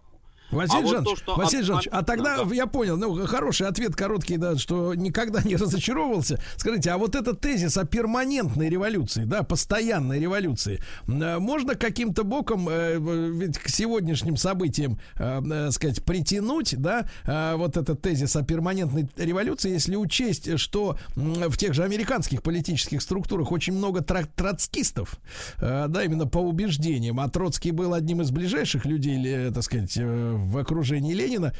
И вот эта история с перманентным э, пылающим пожаром, революционным или пожаром беспорядков, э, ну, можем, можем вспомнить арабскую весну, да, другие какие-то события по всем уголкам. Вот этого, этого управляемого, грубо говоря, хаоса, это не оттуда идет, э, корни растут вот этой сегодняшней ситуации мировой? Ну, здесь скорее уж таких, э, наверное, левацко-анархистских э, представлений все-таки о революции, потому что э, вопрос о таком стихийном, спонтанном разрушении, да, он характерен, он типичен, он и сейчас виден, заметен на Западе, э, в Америке. А, если бы, я не знаю, там применять, э, хотя это, конечно, некорректно, но применять вот э, понятие там столетней давности к современным событиям, то скорее это было бы, это выглядело бы вот именно так, что э, левацко такие анархистские тенденции, стихийные тенденции возникают, но они не несут созидания. То есть здесь вот надо четко совершенно понимать, что подобного рода вещи были и сто лет назад, и в других странах тоже это было. А, и вот эти вспышки протестные, они э, Лениным характеризовались по-разному. То есть в одном случае, э, если они внесут за собой ну, создание каких-то альтернативных органов власти, какая-то программа там предполагается, то это один вариант. Если это просто в духе давайте все поломаем и а там, а там посмотрим, что будет, да, вот это вот уже ну, не, не то, что Хорошо, нужно, хорошо, говоря. хорошо. Василий да. Жанович, итак, вот формирование все-таки все-таки новой армии, да, и мы помним, что э, вот несмотря на то, что накануне победы большевиков э, в октябре 17 года, вы говорите, что обязательно надо из армии, они говорили, удалить бывших, да, но мы знаем, что достаточно скоро как раз в Красной армии появились, в Красной гвардии армии появились военспецы, то есть как раз из бывших, при которых э, выросли должности комиссаров, да, ну, при, э, людей, которые присматривали за тем, чтобы в нужном направлении Маузер, так сказать, товарищ бывший генерал направлял, да, свой виртуально, так если говорить. Вот, Василий Жанович, так э, какой, какой отправная точка, когда было принято решение, судя по архивным документам, вот создания новой армии, новой Красной армии? Опять же, вот если здесь смотреть на этапы, ну, наверное, первый этап это буквально пулковские бои. Вот сразу после э, прихода к власти большевиков, э, война, начало гражданской войны, вот конфликты а, военные, да, и бои на пулковских высотах против Керенского Краснова.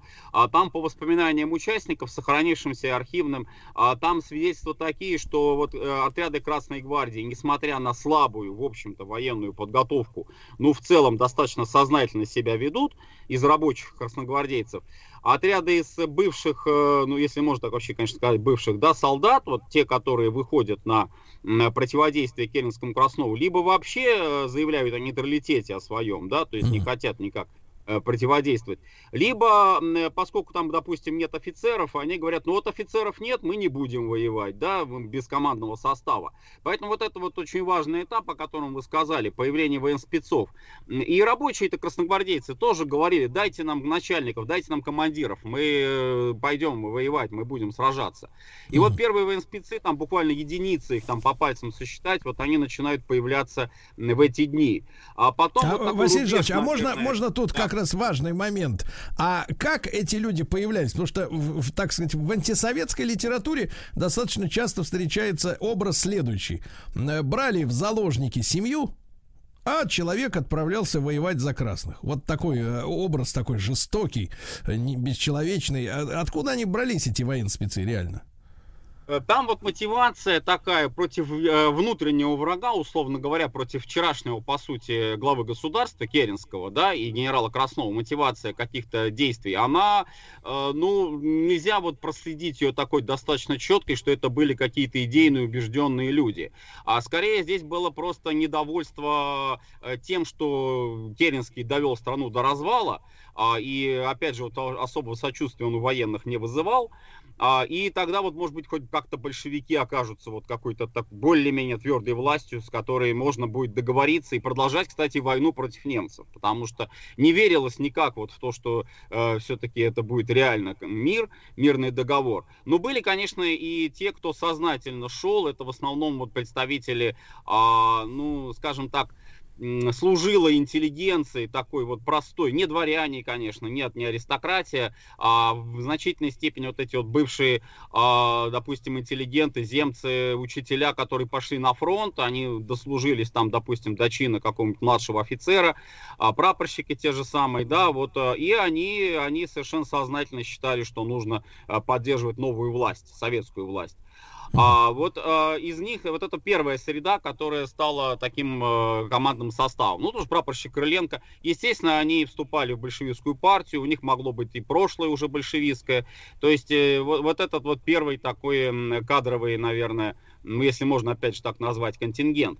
А вот то, что касается заложников и так далее, это все уже на период создания массовой армии. То есть это армия не из э, красногвардейских отрядов, не из сознательных там каких-то отдельных вот э, полков, э, там подразделений, а это массовая армия. И да, это тоже имело место, но не могу сказать, что это было системой прям вот поголовной, да, но это практиковалось, опять же, исключительно в условиях того, что нужно держать фронт, а нужно любой ценой там каким-то образом удержать э, врага, ну, а здесь уже все средства хороши, как да. говорится. Василий Жанович, а вот вы сказали сознательные бойцы. Скажите, пожалуйста, а вот приходит человек, ну, условно говоря, в некое подобие нынешнего военкомата, да? А как вот, как вот тогда проверяли сознательность массы? Ну, не массы, вернее, а конкретного человека, который пришел и говорит, я вот, говорит, офицер, но я сознательный, хочу, значит, воевать на вашей стороне. Но мы же понимаем, что одного заявления недостаточно, вот, и, и как бы какая-то была проверка, тесты, я не знаю, для Конечно. того, чтобы... Конечно, а здесь очень хороший вопрос. Вот прям практика э, того времени какая была. Вот следующий этап формирования перехода к регулярной Красной Армии, это декабрь 17 года, где-то середина декабря примерно.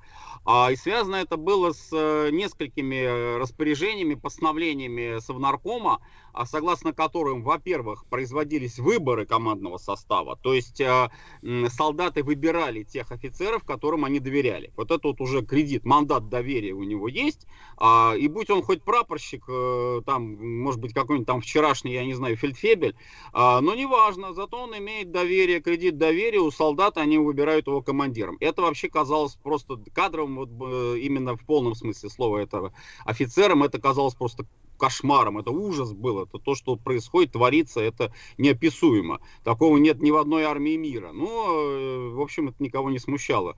А вот следующий этап, уже когда э, выходит знаменитый декрет о создании э, Красной армии Красного флота, там первыми буквально пунктами декларируется, что а, нужна рекомендация. Даже и для, неважно, кто ты будешь, командир или рядовой, или там, ну вообще там не было уже званий вот каких-то. Там вводится звание солдат революционной армии. Для всех равно. То есть нет командиров, нет рядовых. Солдат революционной армии и все.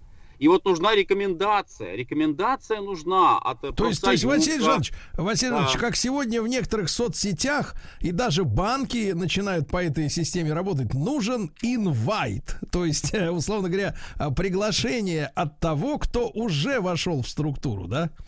Получается так во многом, потому что доверие э, со стороны тех, кто может это доверие высказать, оно э, являлось вот на первой стадии создания Красной Армии, оно являлось ключевым моментом.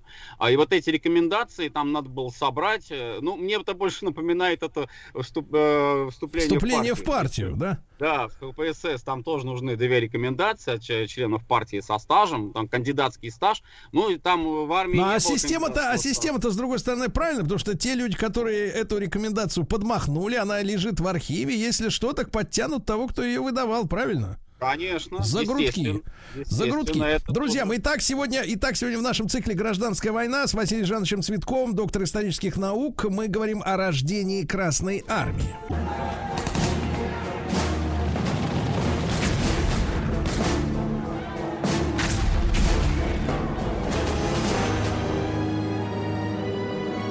Гражданская война. Друзья мои, с нами по-прежнему Василий Жанович Цветков, доктор исторических наук, профессор Московского педагогического государственного университета. Мы говорим о рождении Красной Армии в рамках нашего проекта «Гражданская война».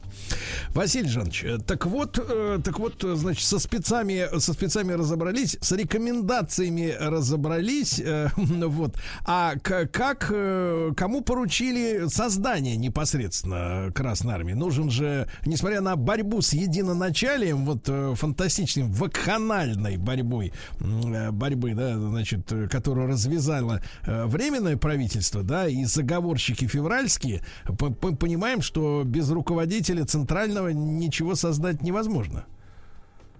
А вот первого руководителя такого центрального, вы правы совершенно, его и не было. Было три человека, которые, по сути, возглавляли аналог, э, вот аналогию э, с военным министерством, э, бывшим временного правительства и царским, да, который, собственно, был таким ключевым а, органом управления войсками. А, была ставка, в которой был прапорщик Крыленко, оказался вот после как раз убийства генерала Духонина, об этом мы говорили. А, И опять же вот этот триумвират, э, условно говоря, военный триумвират, э, который сложился а, на момент э, сформирования Совнаркома, он включал в себя людей именно таких вот, наверное, характерных, типичных представителей новой власти, потому что это не были, я еще раз это подчеркну, какие-то кадровые, профессиональные военные, это были люди, которые, ну, должны были создать, вот переформатировать, вот, наверное, самое правильное такое слово будет, а, вот эти старые э, структуры, э, еще существовавшие времен царской армии, а, в новую армию и, естественно, влить в нее совершенно новое содержимое. Василий А, Жанович, Василий Жанович, да. Василий Да. Жанович, я понимаю, я понимаю, что можно принести новую идеологию.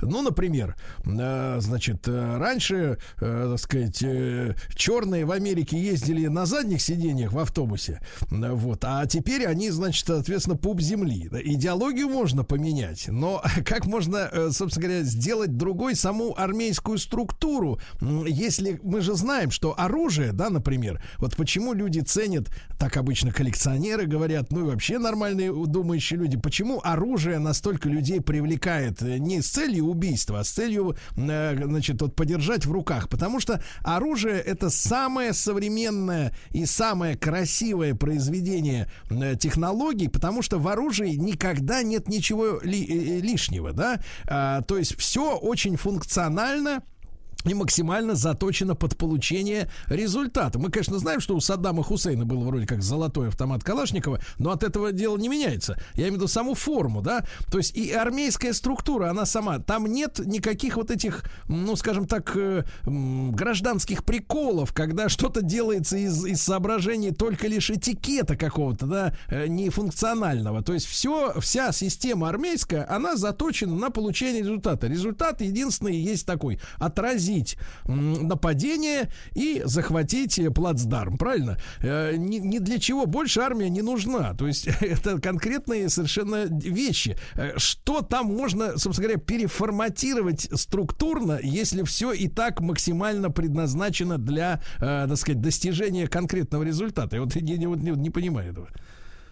Да так вот в этом-то и был смысл как раз то, что теперь от старой армии, вот этой классовой армии, царской там армии временного правительства, которая, как вы справедливо заметили совершенно, как и во всех странах мира, в общем-то, строится на принципах единоначалия, а должна была э, возникнуть армия вооруженного народа, для которой единоначалие не является вот каким-то давлеющим признаком. Опять же, вот э, о чем мы только что говорили, даже понятие командира, офицера как такового э, уже нет, не существует. Прекратились, отдельный декрет был издан о прекращении выпуска юнкерских училищ, то есть все, их там, э, кто оставался юнкера, кто еще на Дон не уехал, там к Каледину, к Корнилову, их распределяли в запасные полки. А, так вот, э, опять же, возвращаясь вот к персоналиям, три человека, которые, собственно, создавали первую Красную Армию, это был Антонов Овсеенко, а, он э, штурмовал Зимний дворец, да, и, в общем-то, считался, что такой был человек боевой, тем более, что он действительно в свое время он учился в юнкерском училище, но он не был кадровым военным. А это был Дыбенко, знаменитый наш, э, который потом э, очень-очень сильно прославится вот во время боев э, под Нарвой, в частности. Я не хочу даже сказать, что в кавычках прославиться, потому что он действительно там себя вел достаточно геройски, а, лично сам он, да. Вот. А третий это был Крыленко. Вот три человека, Антонов Овсенко, Дыбенко, Крыленко. А, И они создавали именно новую, абсолютно новую систему управления, командования, а, Что из нее потом получилось? Ну, мы видим, что в 2018 году, вот на протяжении всего 18 и даже начала 19 да и позже даже, вот постоянно идет этот конфликт между установкой на то, что армия теперь, Красная армия, новая армия, советская, там будущая советская армия, да, она должна быть совершенно другой, она должна строиться на принципах демократии, выборности, там, командного состава и так далее, и так далее. А вот этих рекомендаций, ну, добровольческий принцип, по сути. И с другой стороны, опять же, понятно совершенно, и вы об этом э, четко сказали, а, для ведения боевых действий, эффективных боевых действий, для ведения операций э, не на бумаге, а на деле, а, нужна дисциплина. Нужно командование, нужно вот это самое пресловутое единоначалие, как бы к нему там негативно не относиться. И вот к этому пришли в конце концов, но пришли не сразу, потому что вот я говорю, что это процесс достаточно длительный был, а не одномоментный. Мы Декрет о видим, Василий Жанович, Василий Жанович, Да. тогда вот вы обмолвились, да, что эти конфликты все время происходили, а, и, и с одной стороны, мы же с вами говорили, да, оценивали численность белой армии или русской армии, как они сами себя называли, там 300-500 тысяч человек, а с, а, так сказать, большевистской несколько миллионов. Э, И вот, видимо, из-за этого уродского управления, это, собственно говоря, так долго и продолжалась гражданская война, потому что чисто в численном, если говорить э, э, в численных категориях, да, то, в принципе, достаточно странно, что такая огромная махина, в общем-то, так долго возилась, э, ну, с какими-то активистами из, из, из числа бывших, правильно? Да, ну это был максимальный такой прирост численности, вот о которой вы сказали, это 19-20 годы. А вообще армия постепенно росла, э, красная. Изначальная цифра была э, где-то на уровне там нескольких десятков тысяч человек всего-навсего. Потом она растет, растет, э, и дальше, естественно, когда уже она становится многочисленной, массовой, естественно, появляется необходимость уже э, других принципов э, организации и возвращение вот к единоначалию, возвращение к дисциплине, возвращение к военспецам. А заканчивает гражданскую войну армия красная, она уже, ну, по сути, как сами же белые в своих воспоминаниях пишут, тот же самый э, Деникин, тот же самый Врангель отмечают, что, конечно, Красная Армия э, существенно изменилась э, по сравнению с тем, что было вот в 17-18 годах. Василий Жанович, а, пока чтобы мы... да. Да-да-да. Василий Жанович, а чтобы мы с вами представляли, а вот мы уже упомянули военспецов, то есть э, офицеров э, царской русской армии, да, э, которые начали служить трудовому народу под присмотром комиссаров. М, Вот. А какой процент, чтобы мы понимали, примерно составляли эти кадры командирские, вот, ну, вплоть до окончания гражданской войны? Ну, тоже забегая немножко вперед, наверное, да, а вообще э, есть э, разные подсчеты по этому поводу, да, то есть если э, исходить из численности офицеров Генштаба, допустим, да, которые переходят на сторону советской власти, да будет один показатель. Если исходить из показателей офицеров вообще, строевых, вот всех, которые были там к моменту 17 года, и прапорщиков туда включать тоже, ну, там будет уже другой показатель немножко. Ну, вот, грубо говоря, грубо говоря, вот чтобы не вдаваясь вот эти вот детали, а, наверное, имеет смысл сказать, что примерно треть, э, была около трети, было офицеров э, бывших э, порядка, вот кто был в семнадцатом году у красных, а больше, побольше трети, но не намного, это белые. А, около, наверное, так, ну, четверти, что ли, поменьше, были в национальных армиях, потому что даже польская армия, та же эстонская, латышская, там, армянская, азербайджанская, там же тоже служили офицеры бывшей российской армии, бывшей Российской империи. Вот, э, и они туда просто перешли, потому что они были, принадлежали там к национальности той или иной. Остальные вообще просто ничем не занимались. То есть они перешли на положение первобытное, как тогда говорили, то есть э, пошли гуталин варить, и это тоже было. Василий Жанович, а Василий Жанович, а вот если, например, ну, сражения же были жестокие во время гражданской войны, а, б- белые, белые как-то особенно, э, так сказать, э, жестко относились к офицерам, если они одерживали победу, например, над каким-то населенным пунктом, где оборонялись красные, да, и среди них вот как раз военспецы, то есть бывшие царские офицеры, отношение к ним было особенно жестокое со стороны белых, только как к. Ну вот прям приведу пример из ледяного похода. Прям буквально вот наша тема, которую мы разбирали в прошлом. А, Значит, смотрите, интересная какая история получается. Э, Один из эпизодов ледяного похода а, идет штурм одной из станиц. а, Хорошо стреляет красная артиллерия. А потом занимают белые станицу, значит, выясняется, что артиллеристами э, были, наводчиками были два офицера, артиллериста. Ну, естественно, сразу возникает вопрос, что с ними делать, да, потому что Корнилов э, устное распоряжение такое как бы отдал, Да. что... Василий э, Жанович, а мы сразу, брать. сразу после короткой рекламы узнаем, что стало с артиллеристами, офицерами, наводчиками.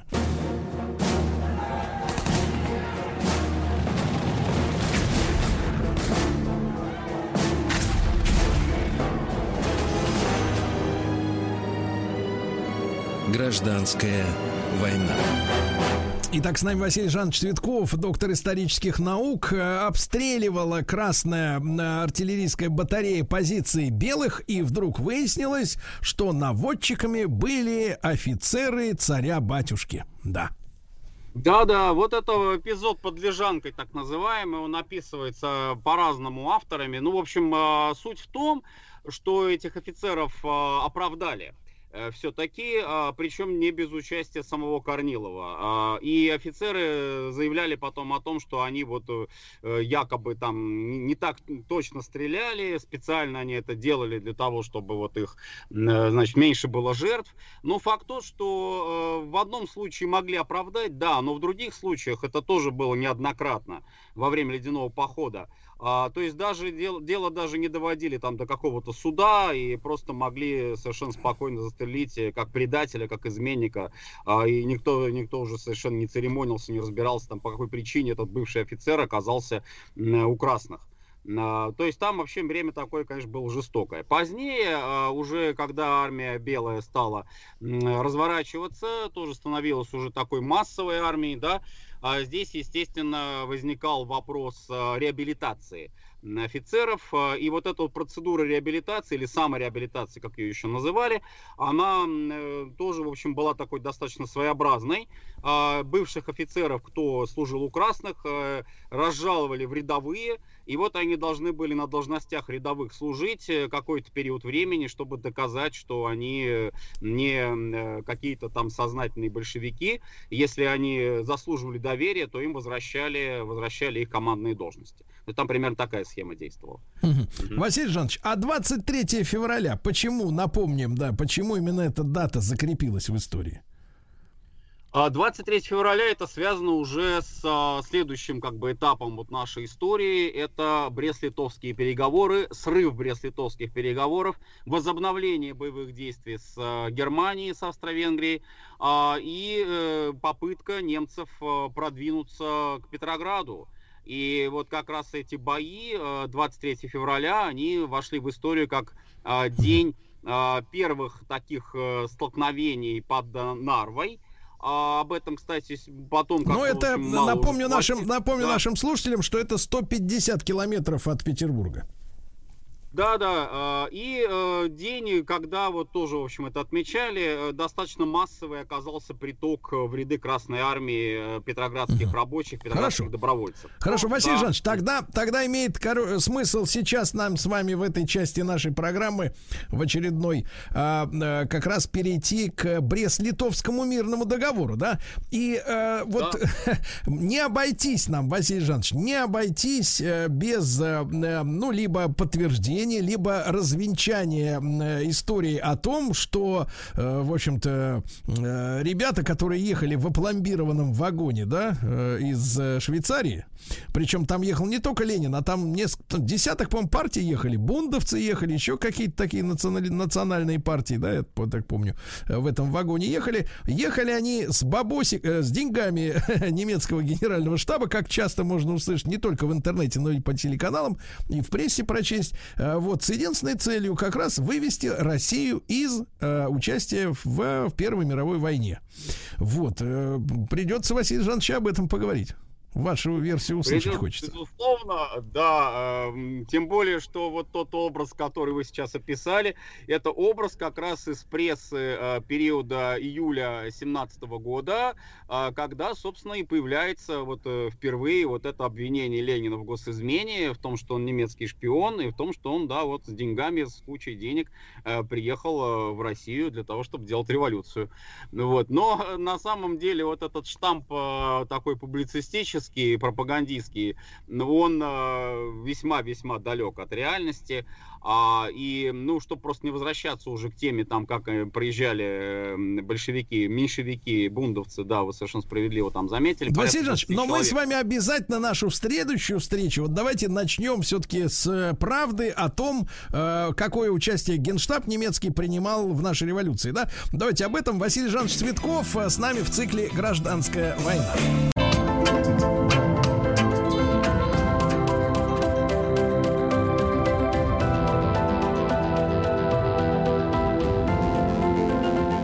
Основана на реальных событиях.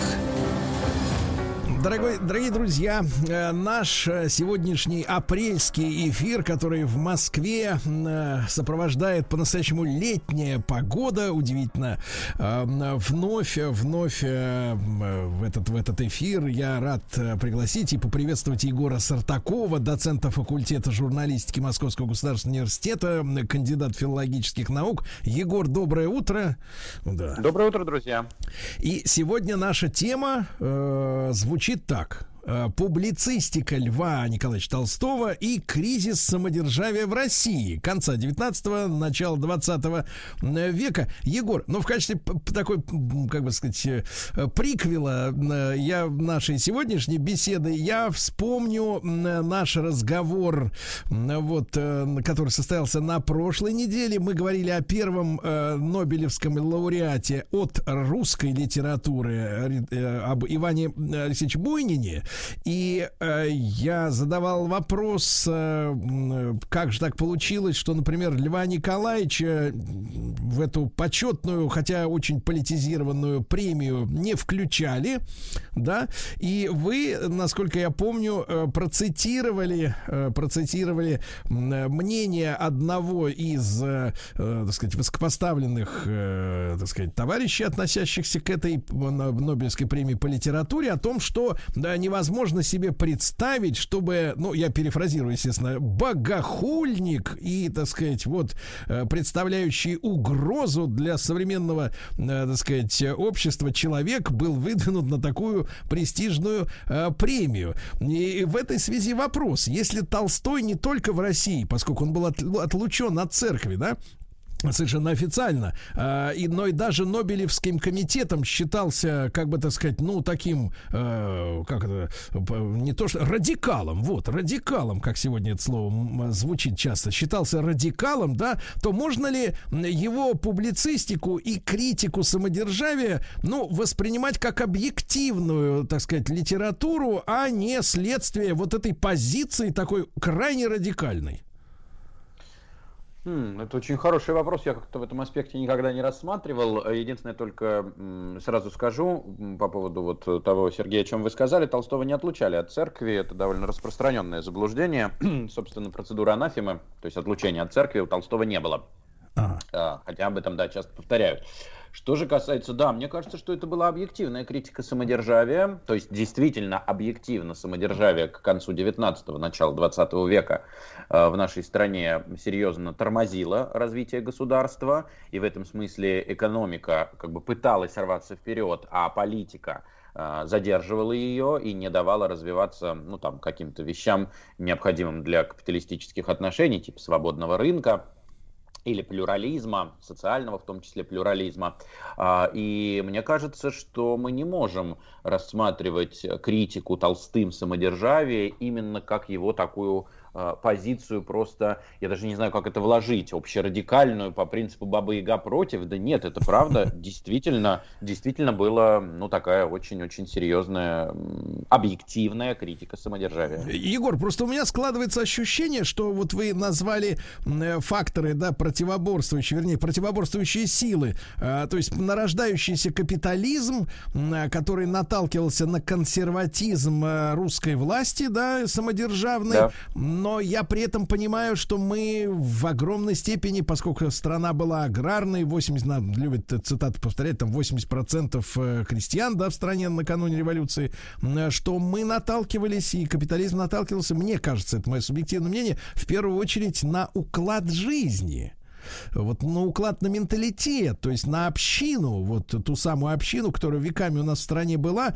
И в этом смысле, может быть, конечно, политические самодержавие было выразителем этого уклада или отражением каким-то ее, но вот мне кажется, что капитализму в большей степени противодействовала именно вот э, система жизни на селе. Нет, я не прав?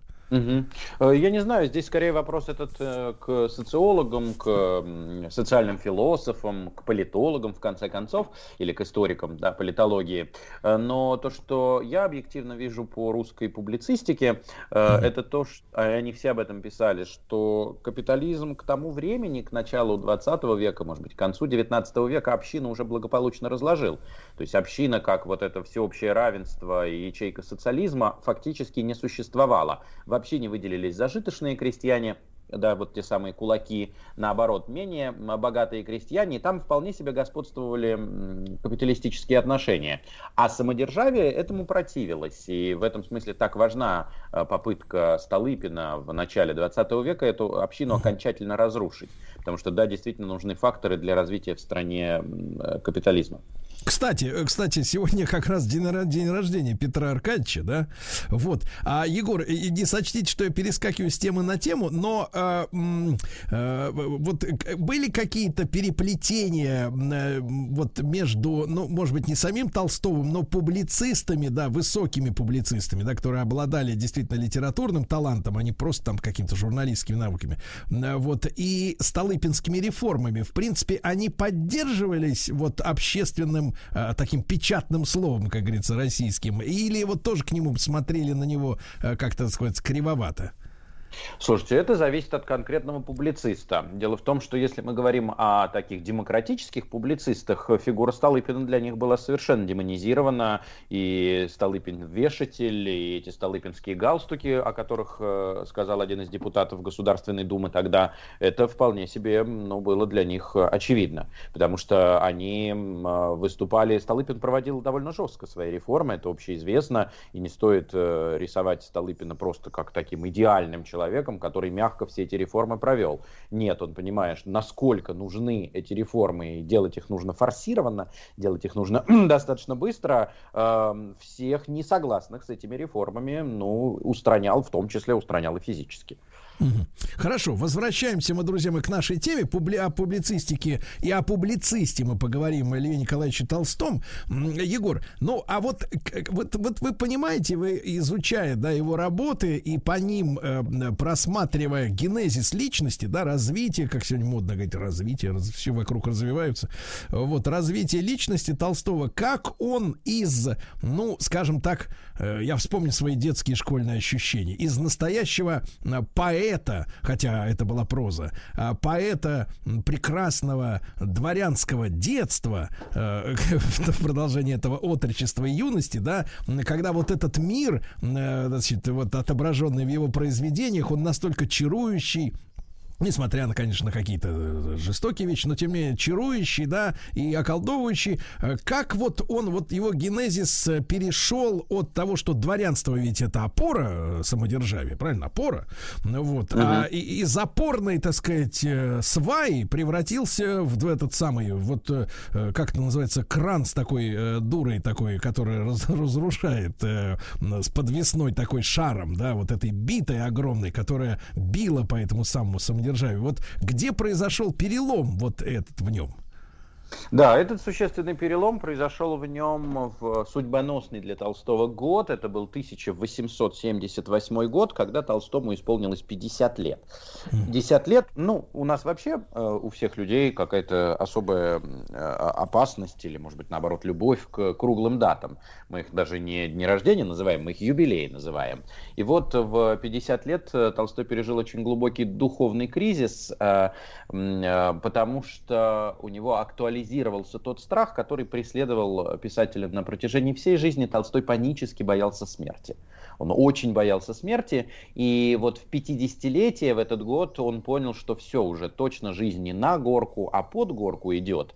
И очень важно, что этот кризис настал его, как потом писал Толстой, когда у него все было.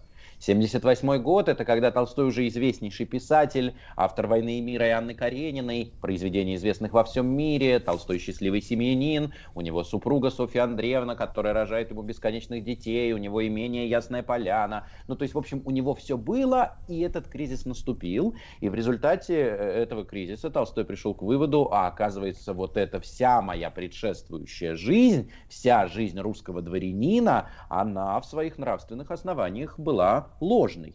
И вот эти годы кризиса стали одновременно годами, ну, такой очень интенсивной интеллектуальной и духовной работы. Он начинает читать э, философскую классику, он изучает мировые религии, он эм, пишет собственные исследования о природе веры, о природе нравственности и полностью пересматривает свой взгляд на э, религию. И как следствие, то есть следствием этого, безусловно, будет э, пересмотр его взглядов на систему государства. Егор, а, ну, мы, к- сожалению, конечно, в нашей программе не можем э, сейчас перелопатить, как говорится, всю ту литературу, которая вот так вот э, Льва Николаевича пере, пере- перепахала. Но, тем не менее, вот э, он нашел, с вашей точки зрения, причину вот этой ложности, да, вот этой всей предыдущей жизни. Хотя, естественно, сегодняшний любой обыватель сказал бы, что да, дядя тронулся, он, он супер успешный товарищ. Вот это сегодня мы живем в категориях успеха, да. Вот с точки зрения успеха, мне кажется, человек просто дошел до самого верха. Что тут париться? Вот, вот в чем он нашел причину этого, этой лжи вот в своей всей предыдущей жизни? Причину этой лжи он нашел в том, что жил как барин, в том, что ни в чем не нуждался, жил за счет чужого труда, э, жил за счет э, каких-то других не своего собствен... не своей собственной работы, и э, именно тогда у э, Толстого и появляется в публицистике образ дворянина как паразита. Паразит тот, кто паразитирует на растении, соком которого он питается. И вот отсюда и идут все дальше, дальнейшие расхождения Толстого. Егор, а можно ли сказать, что достаток Толстого не имел такого, э, такой корреляции с его успехом как писателя? В смысле, что его э, жил на гонорары? Гонорары, да. Что в виду? Ну, э, имел корреляцию, конечно. То есть, безусловно, он получал гонорары и довольно высокие гонорары. И, кстати, именно поэтому чуть позже он откажется от всех гонораров за свои произведения. Ведь Толстой единственный из русских писателей, кто полностью отказался от всех гонораров и сказал, печатайте, что хотите, никакие гонорары мне не нужны. А, но одновременно, конечно, доход шел и с имения. Напомню, да. что Толстой, друзья, получил в Тульской губернии имение после смерти родителей, да, Ясную Поляну, которая давала тоже довольно хороший доход. Егор, ну это же категорически нелогично, вот вы рассказали, да, о, об отказе от гонораров, но это же как раз, э, да, я понимаю, можно, э, так сказать, э, вот покаяться перед крепостными, перед теми людьми, которые, ну, наверное, несправедливо, да, обеспечили доход товарищу графу и его семье, да, и дом построили, так сказать, замечательный, но гонорар это за великие произведения, это как раз честный доход, но со всех точек зрения абсолютно честный, это как бы результат интеллектуальной деятельности, прекрасного, э, так сказать, художественного вкуса, да, великих идей каких-то, да. И, и я вот этого не понимаю. Или это мы можем сказать, что как-то немножко граф э, помутнение какое-то вот происходило? Нет, нет, вполне в этом смысле Толстой вполне последователен и логичен. То есть мы можем с этим не соглашаться, но он очень последователен. Посмотрите, мои гонорары это действительно деньги за те произведения, которые я публикую, но эти произведения я не рассматриваю как как свой труд, потому что эти произведения — это тот талант, который мне был дан, я для него ничего не сделал. Я не То сделал есть... для того, чтобы заработать. То есть нужно обязательно класть печи, и вот тогда я могу получать деньги. Шить сапоги, и тогда я могу получать деньги. Толстой все это начинает делать. Он же даже одежду себе теперь в Ясной Поляне сам шьет, полностью отказываясь от чего бы то ни было. А, ну, ну, мы же понимаем, э, Егор, ну так, если, ну, я не понимаю, мы же, конечно, не можем говорить объективно, да, о таких вещах, у каждого есть свое мнение, но, э, возвращаясь к, к теме развития пресловутого, да, популярного сегодня, мы понимаем, что одного таланта надо, мало, э, таланту требуется огранка, таланту требуется и мастерство, и определенное ремесленничество, и победа над Согласен. ленью. Вот, Согласен. как же можно, и... как же можно, так сказать, э, писательский труд, который столь высоко ценится нравится именно из-за того, что он э, в первую очередь читателю дает идею какую-то важную, нравственную, да, историю. Он, он что, перестал уважать, собственно, себя как литератора, вот реально полностью?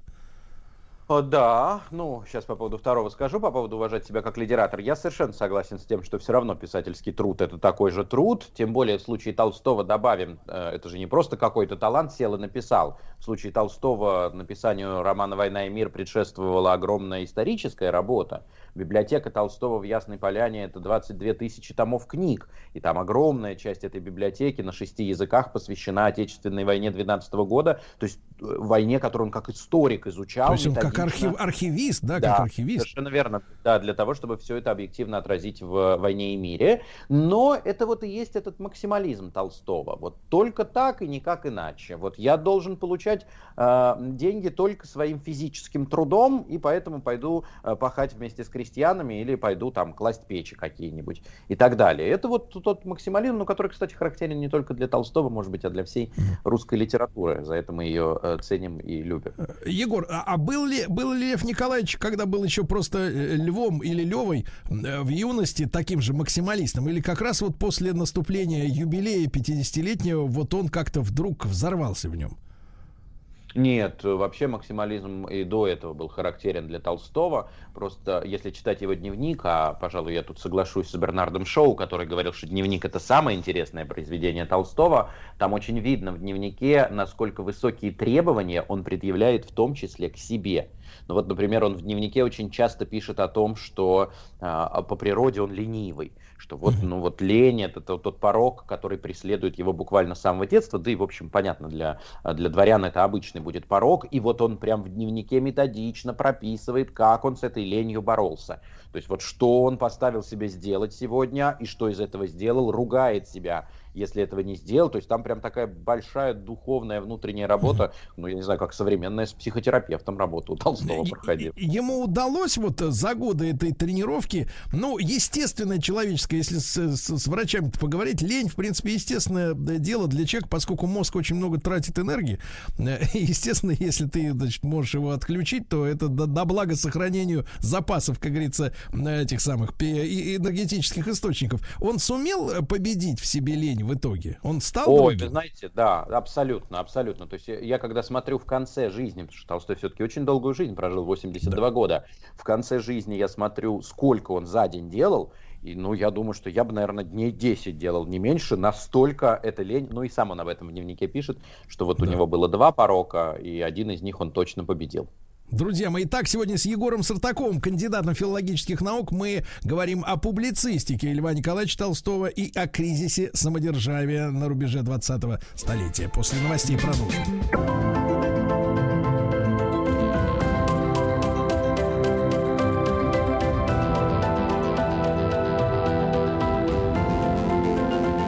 основана на реальных событиях. Итак, друзья мои, мы сегодня говорим о публицистике Льва Николаевича Толстого, который бичевал к самодержавию э, и кризис его э, на рубеже 20 века. Егор Сартаков, доцент факультета журналистики Московского государственного университета, кандидат филологических наук в нашей серии, как всегда, блистательный. Э, Егор, э, вопрос такой. До наступления 50-летия э, вот Толстовского, э, он, э, можно проследить, что в его произведении произведениях э, уже присутствует вот эта тема следующая, магистральная вот эта линия критическая, или она появляется именно после переоценки ценностей? Э, вы знаете, но я из тех исследователей, которые как раз считают, что она появляется и до, потому что у нас есть группа исследователей, которые говорят о том, что вот якобы в 78 году хлоп и все перевернулось. Да нет, если внимательно читать и художественные произведения Толстого, я уж не говорю о позднем его романе «Воскресенье», это понятно, но и в ранних произведениях это точно видно. Ведь не случайно в «Войне и мире», например, э, главную ценность, главную истину в жизни героя Пьера Безухова ему открывает простой русский не э, многомудрый масон, не его друг князь Андрей, а именно простой крестьянин, который ни читать, ни писать не умеет, открывает э, вот эту вот ценность Пьеру. И это отсюда как раз и произрастает мысль Толстого о том, что подлинным носителем истинного знания, истинной веры является обычный крестьянин, обычный народ, и мы должны учиться у народа, а не, как эта ситуация сложилась, наоборот, ну как-то э, чувствовать свое превосходство над ним. А вот вы сказали, Егор, что Лев Николаевич 22 тысячи собрал в своей библиотеке э, произведений, да, и был да. настоящим архивариусом, который изучал очень пристально, очень внимательно, детально э, войну 1812 года, и э, по, по этим э, крупицам, да, по, по четким сведениям, да, вот реконструировал все очень бережно относился к истории, очень большую работу проделал, которую, правда, сам не ценил. Но а вот что касается его публикации, публицистики, где он черпал фактуру для своих произведений, вот именно публицистических? Ну, для, скажем, э, вот такой части публицистики, связанной с э, нравственностью, с вопросами веры. Это как раз и будут э, произведения, не знаю, можно ли их назвать произведениями мировых религий. Толстой же специально с 78 года изучал древнееврейский, потому что ему казалось, что православная церковь исказила учение Христа, вот то подлинное учение, и поэтому э, мне нужно прочитать Библию в оригинале, а не в том переводе, который мне предлагается церковью, и Толстой даже пытался собственный есть, да, не синодальный перевод Библии, есть перевод Библии от Льва Толстого. То есть он собственный перевод делает. Он изучает э, буддизм и вот все исторические документы и э, такого мифологического порядка документы, связанные с э, жизнью Будды. Вот э, мировые религии начинает. Он читает Коран, он смотрит, в чем разница между основными мировыми религиями, а наоборот, в чем они сходятся. И на основе всего этого он и создает же не просто какую-то серию публицистических работ, хотя их довольно много, 300 статей нам оставил Лев Толстой, да, это огромное количество, а он создает именно стройную систему, которую уже при жизни Толстого начали называть толстовство. То есть вот эту стройную систему веры, религии и так далее. Егор, а если, э, так сказать, э, если э, ну, вот ваши личные впечатления от того, что Толстой значит, критиковал перевод, да, официальный перевод, и то, что ему открылось в результате изучения древнееврейского языка, да, арамейского, вот а вы видели, Толстой указывал на какие-то вещи, которые с его точки зрения принципиально искажены переводчиком? Да, конечно, конечно. Есть две вещи, которые Толстой считал, их не было изначально в Евангелиях, и это все, что было привнесено церковью после, специально, чтобы одурачить народ. Первое – это мистицизм, Э, Толстой отказывался признать все, что связано с чудесами, все эти, то, что Христос воду в вино превращал, Лазаря оживил, ничего подобного. Э, с точки зрения Толстого Христос не был Богом. Христос был великим социальным реформатором. Это вот mm цитата Толстого. И очень важно, что сам-то Толстой к своему осознанию пришел рационально. То есть вот он кризис пережил 78 года, начал размышлять и к этому пришел. И поэтому ему казалось, что вот все должны прийти рационально, а все эти чудеса а сделаны только для того, чтобы одурачить народ. Но не верю я, говорит Толстой, что я выпил Кагора и съел просфору, а мне говорят, что я выпил кровь Христову и съел плоть Христову. И это такой вот очень, очень важная часть, которую он критикует. А вторая часть, которую он критикует, она уже не столько с переводом связана, сколько с э, а, практикой самой церкви. Толстой отказывался э, в церкви признавать то, что та благословляет на насилие что церковь э, вводит полковых священников, что они святят, э, я не знаю, там пушки, ракеты теперь уже и так далее. Вот все, что связано с насилием, для Толстого было совершенно неприемлемо, потому что Христос проповедник любви, потому что он в Нагорной проповеди сказал, ударили по одной щеке, подставь другую щеку, и Толстой добавляет, с тебя сняли кафтан, отдай рубашку. И, собственно, отсюда и проистекает отношение Толстого к государству. То есть то, о чем мы говорим, да, к критике института государства и критике института самодержавия. Потому что если быть в этом вопросе последовательным, если полностью отказаться вообще от любого насилия, а Толстой именно вот такой проповедник не насилия, ну тогда нужно отказаться и от государства, потому что государство это не просто всегда насилие, а государство имеет право на насилие потому что э, насилие, продуманное до конца, и в первую очередь предполагает отрицание э, института государства. Если насилие разбойника можно хоть как-то понять, то насилие государственного деятеля нельзя э, даже понять, не говоря уж его об оправдании. Оно хуже, потому что претендует на законность. И вот отсюда его анархизм. Э, Егор, а насилие э, террористов, которые, в принципе, в те же годы э, развили активнейшую деятельность, да, и народная воля, и потом эсеры, там десятки тысяч убитых, Толстой не, так сказать, отказывал, отказывал вот этим террористам в праве быть, так сказать, ну, тоже гуманистами, и, в общем-то, он не, не осуждал их, я так понимаю, нас, осуждал. настолько Осуждал. Нет, осуждал. Конечно, ну что вы, конечно, осуждал. И в этом смысле, еще раз повторяю то, о чем я уже сказал, тут Толстого-то не подловишь. Его зада... Он вполне во взглядах своих последователен. И если мы говорим о том, что другие, в общем, известные наши публицисты, ну не то, что прям поддерживали, но сочувственно писали о народническом движении, о террористической их деятельности, оправдывая ее тем, что они якобы борются с более страшным злом. Это, предположим, Салтыков-Щедрин, который много об этом писал, до него Некрасов будет и так далее. То Толстой нет, Толстой будет осуждать их и с одной, и с другой стороны, потому что любое, любое насилие, оно такое вот осуждаемое. Хорошо.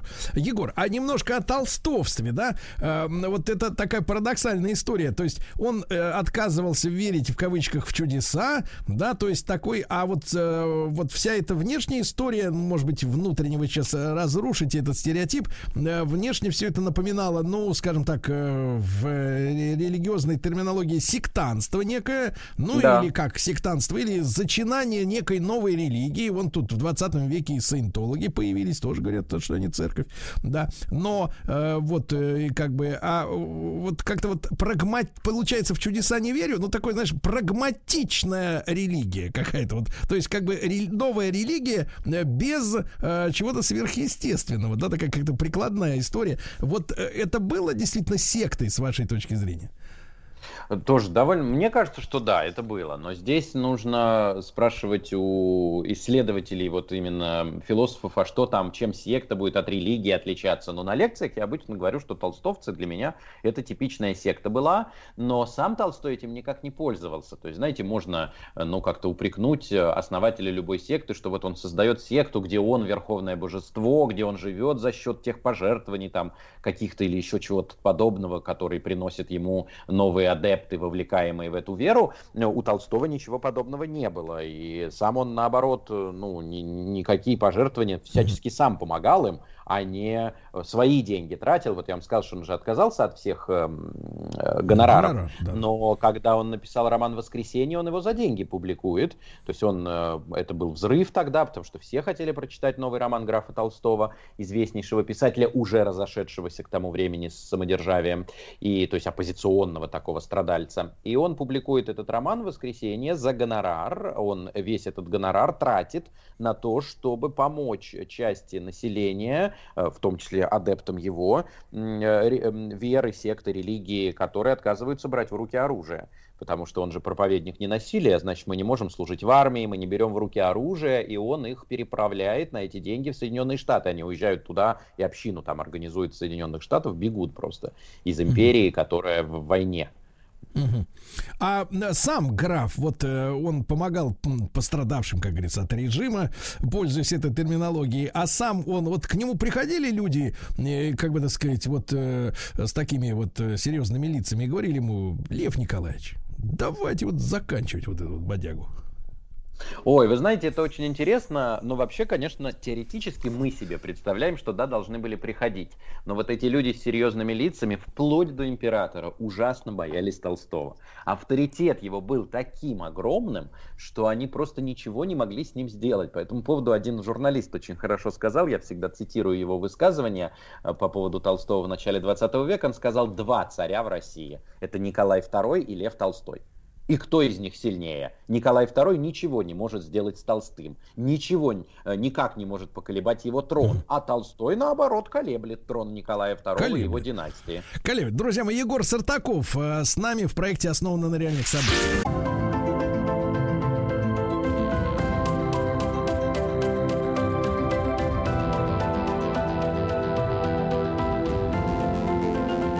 основано на реальных событиях. Друзья мои, э, сегодня с нами, как обычно, Егор Сартаков, э, доцент факультета журналистики МГУ. Мы сегодня говорим о публицистике Льва Николаевича. Э, ну вот, Егор, публицистика это прекрасная, прекрасная история. Вот, а что Никол... Лев Николаевич, как бы, ну, помимо, так сказать, обличения, естественно, да, помимо обличения, что он предлагал, как вот изменить эту историю? Или вот он собирался построить ненасилие в отдельно взятой стране, как в свое время начали строить социализм в отдельно взятой стране? Я думаю, что вообще он начал, и это тоже, кстати, характерно для русской литературы, строить это не насилие в отдельно взятом себе и в отдельно взятой своей семье. То есть вот если каждый начнет это строить, то вот эта система начнет как-то расширяться. Но все-таки мы должны с вами помнить, друзья, что Толстой не политолог, то есть он не создает стройной идеологии и инструкции, как нужно сделать так, чтобы это насилие ушло из нашей жизни. Скорее, это просто некая совокупность идей, это тоже очень характерно для русской публицистики, не только для Толстого, некое общее умонастроение, вот о том, о чем он пишет, там не только же проповедь, да, не насилие. Толстой очень много пишет о борьбе с с э, голодом, потому что 90-е годы 19 века это был страшный голод в стране. 90-й, 91-й, 93-й, несколько лет подряд не урожая было, и крестьяне пухли от голода, и Толстой много сделал уже не только пером, но и сам, да, как, э, я не знаю, там, дворянин э, этой Тульской губернии, он встает в помощь голодающим, он организует столовые для крестьян, он убеждает всех, что э, нужно жертвовать деньги на то, чтобы помогать крестьянам, но постепенно приходит к выводу, что система пожертвований, она вполне не подходит, потому что это пожертвование он называет блевотина, который рвет богачей. И что ситуацию нужно менять более радикально, ну вот эм, как эм, этими мелкими подачками, этой благотворительностью, распределяя эту блевотину, не получится, и причина неурожаев кроется в самой системе. Он пишет статьи о голоде, народ голоден от того, что мы слишком сыты. И вот если вот такая система не продолжится, он же прямо, он письма даже пишет э, императору Николаю II, где он его предупреждает, что если ситуация не изменится, то общественная катастрофа придет. Существующий строй, э, я цитирую Толстого, подлежит разрушению. И в этом, пишет он Николаю II, согласны как те, которые стремятся его разрушить, как и те, которые его защищают. И целая серия писем Толстого в революцию 905 года э, для Николая II, где Толстой пишет о всеобщем недовольстве правительством, о враждебном отношении к нему, о религиозных гонениях и говорит о том, что мерами насилиями можно угнетать народ, но нельзя управлять этим народом. Егор, а вот период 905-907, когда, я так понимаю, где-то, ну, чуть ли не половина усадеб э, помещичьих в стране так или иначе пострадали, где-то ограбили, э, где-то сожгли. Вот такие большие же были крестьянские волнения по стране. И вот э, как раз Толстому удалось, э, э ну, я не имею в виду заслужить реп, э, репутацию, так сказать, как говорится, элитного графа э, или друга народа, но, тем не менее, э, воспитать как бы окружение свое крестьянское в, ну, так сказать, в понимании того, что насилием э, ничего не исправишь, или все равно вот те крестьяне, рядом с которыми он сам пахал и, и так сказать, косил траву, э, они все равно поддались общей вот этой истории и э, безобразничали. Ну, мне кажется, что доказательством тому, что Толстому это удалось, э, стало то, что Ясную Поляну не тронули. Ни в революцию 905 года, ни в революцию 17 года. Ведь Ясная Поляна, друзья, на сегодняшний день представляет собой редкий тип музея в России, где все принадлежит самому Льву Толстому. Если вы были когда-нибудь в писательских усадьбах в России, неважно, Мелехова, у Чехова, Тарханы, у Лермонтова, Михайловская, у Пушкина, там все это реконструкция. То есть там все воссоздано, потому что очень сильно сильно все это пострадало и сгорело во время революции. Сергей, вы правильно сказали, крестьяне, э, ну, в общем, отыгрываясь, как они это называли, тогда жгли, грабили, выносили все. Ясную поляну не тронули вообще.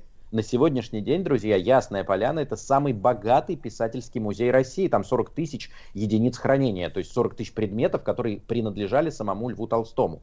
Знаете, обычно в музей заходишь писательский, и там показывают, вот чашечка, а из нее мог пить Пушкин, а вот э, тарелочка, из которой мог есть Гоголь.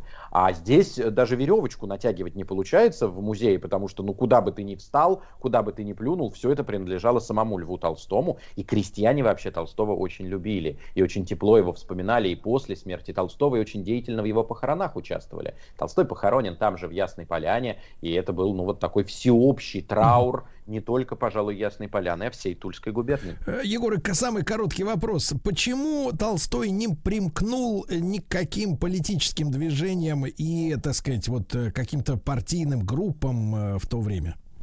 Потому что видел, что каждая из этих партийных групп выставляет интересы народа только для того, чтобы заслужить власть. Толстого это не устраивало. Категорически, да. Э, Егор, спасибо вам огромное. Э, порекомендуйте, пожалуйста, напоследок э, из вот публицистики, да, там 300 статей, что обязательно нужно прочесть нашим слушателям? Я думаю, что нужно прочесть статью, прозвучавшую тогда еще на весь мир. Она называется «Не могу молчать». Не могу молчать. Спасибо большое. Э, друзья мои, Егор Сартаков, э, доцент факультета журналистики Московского государственного университета, кандидат э, филологических наук. Весь наш цикл основан на реальных событиях в любое доступное для вас время на нашем сайте радиомаяк.ру. Приходите, слушайте. Еще больше подкастов «Маяка» насмотрим.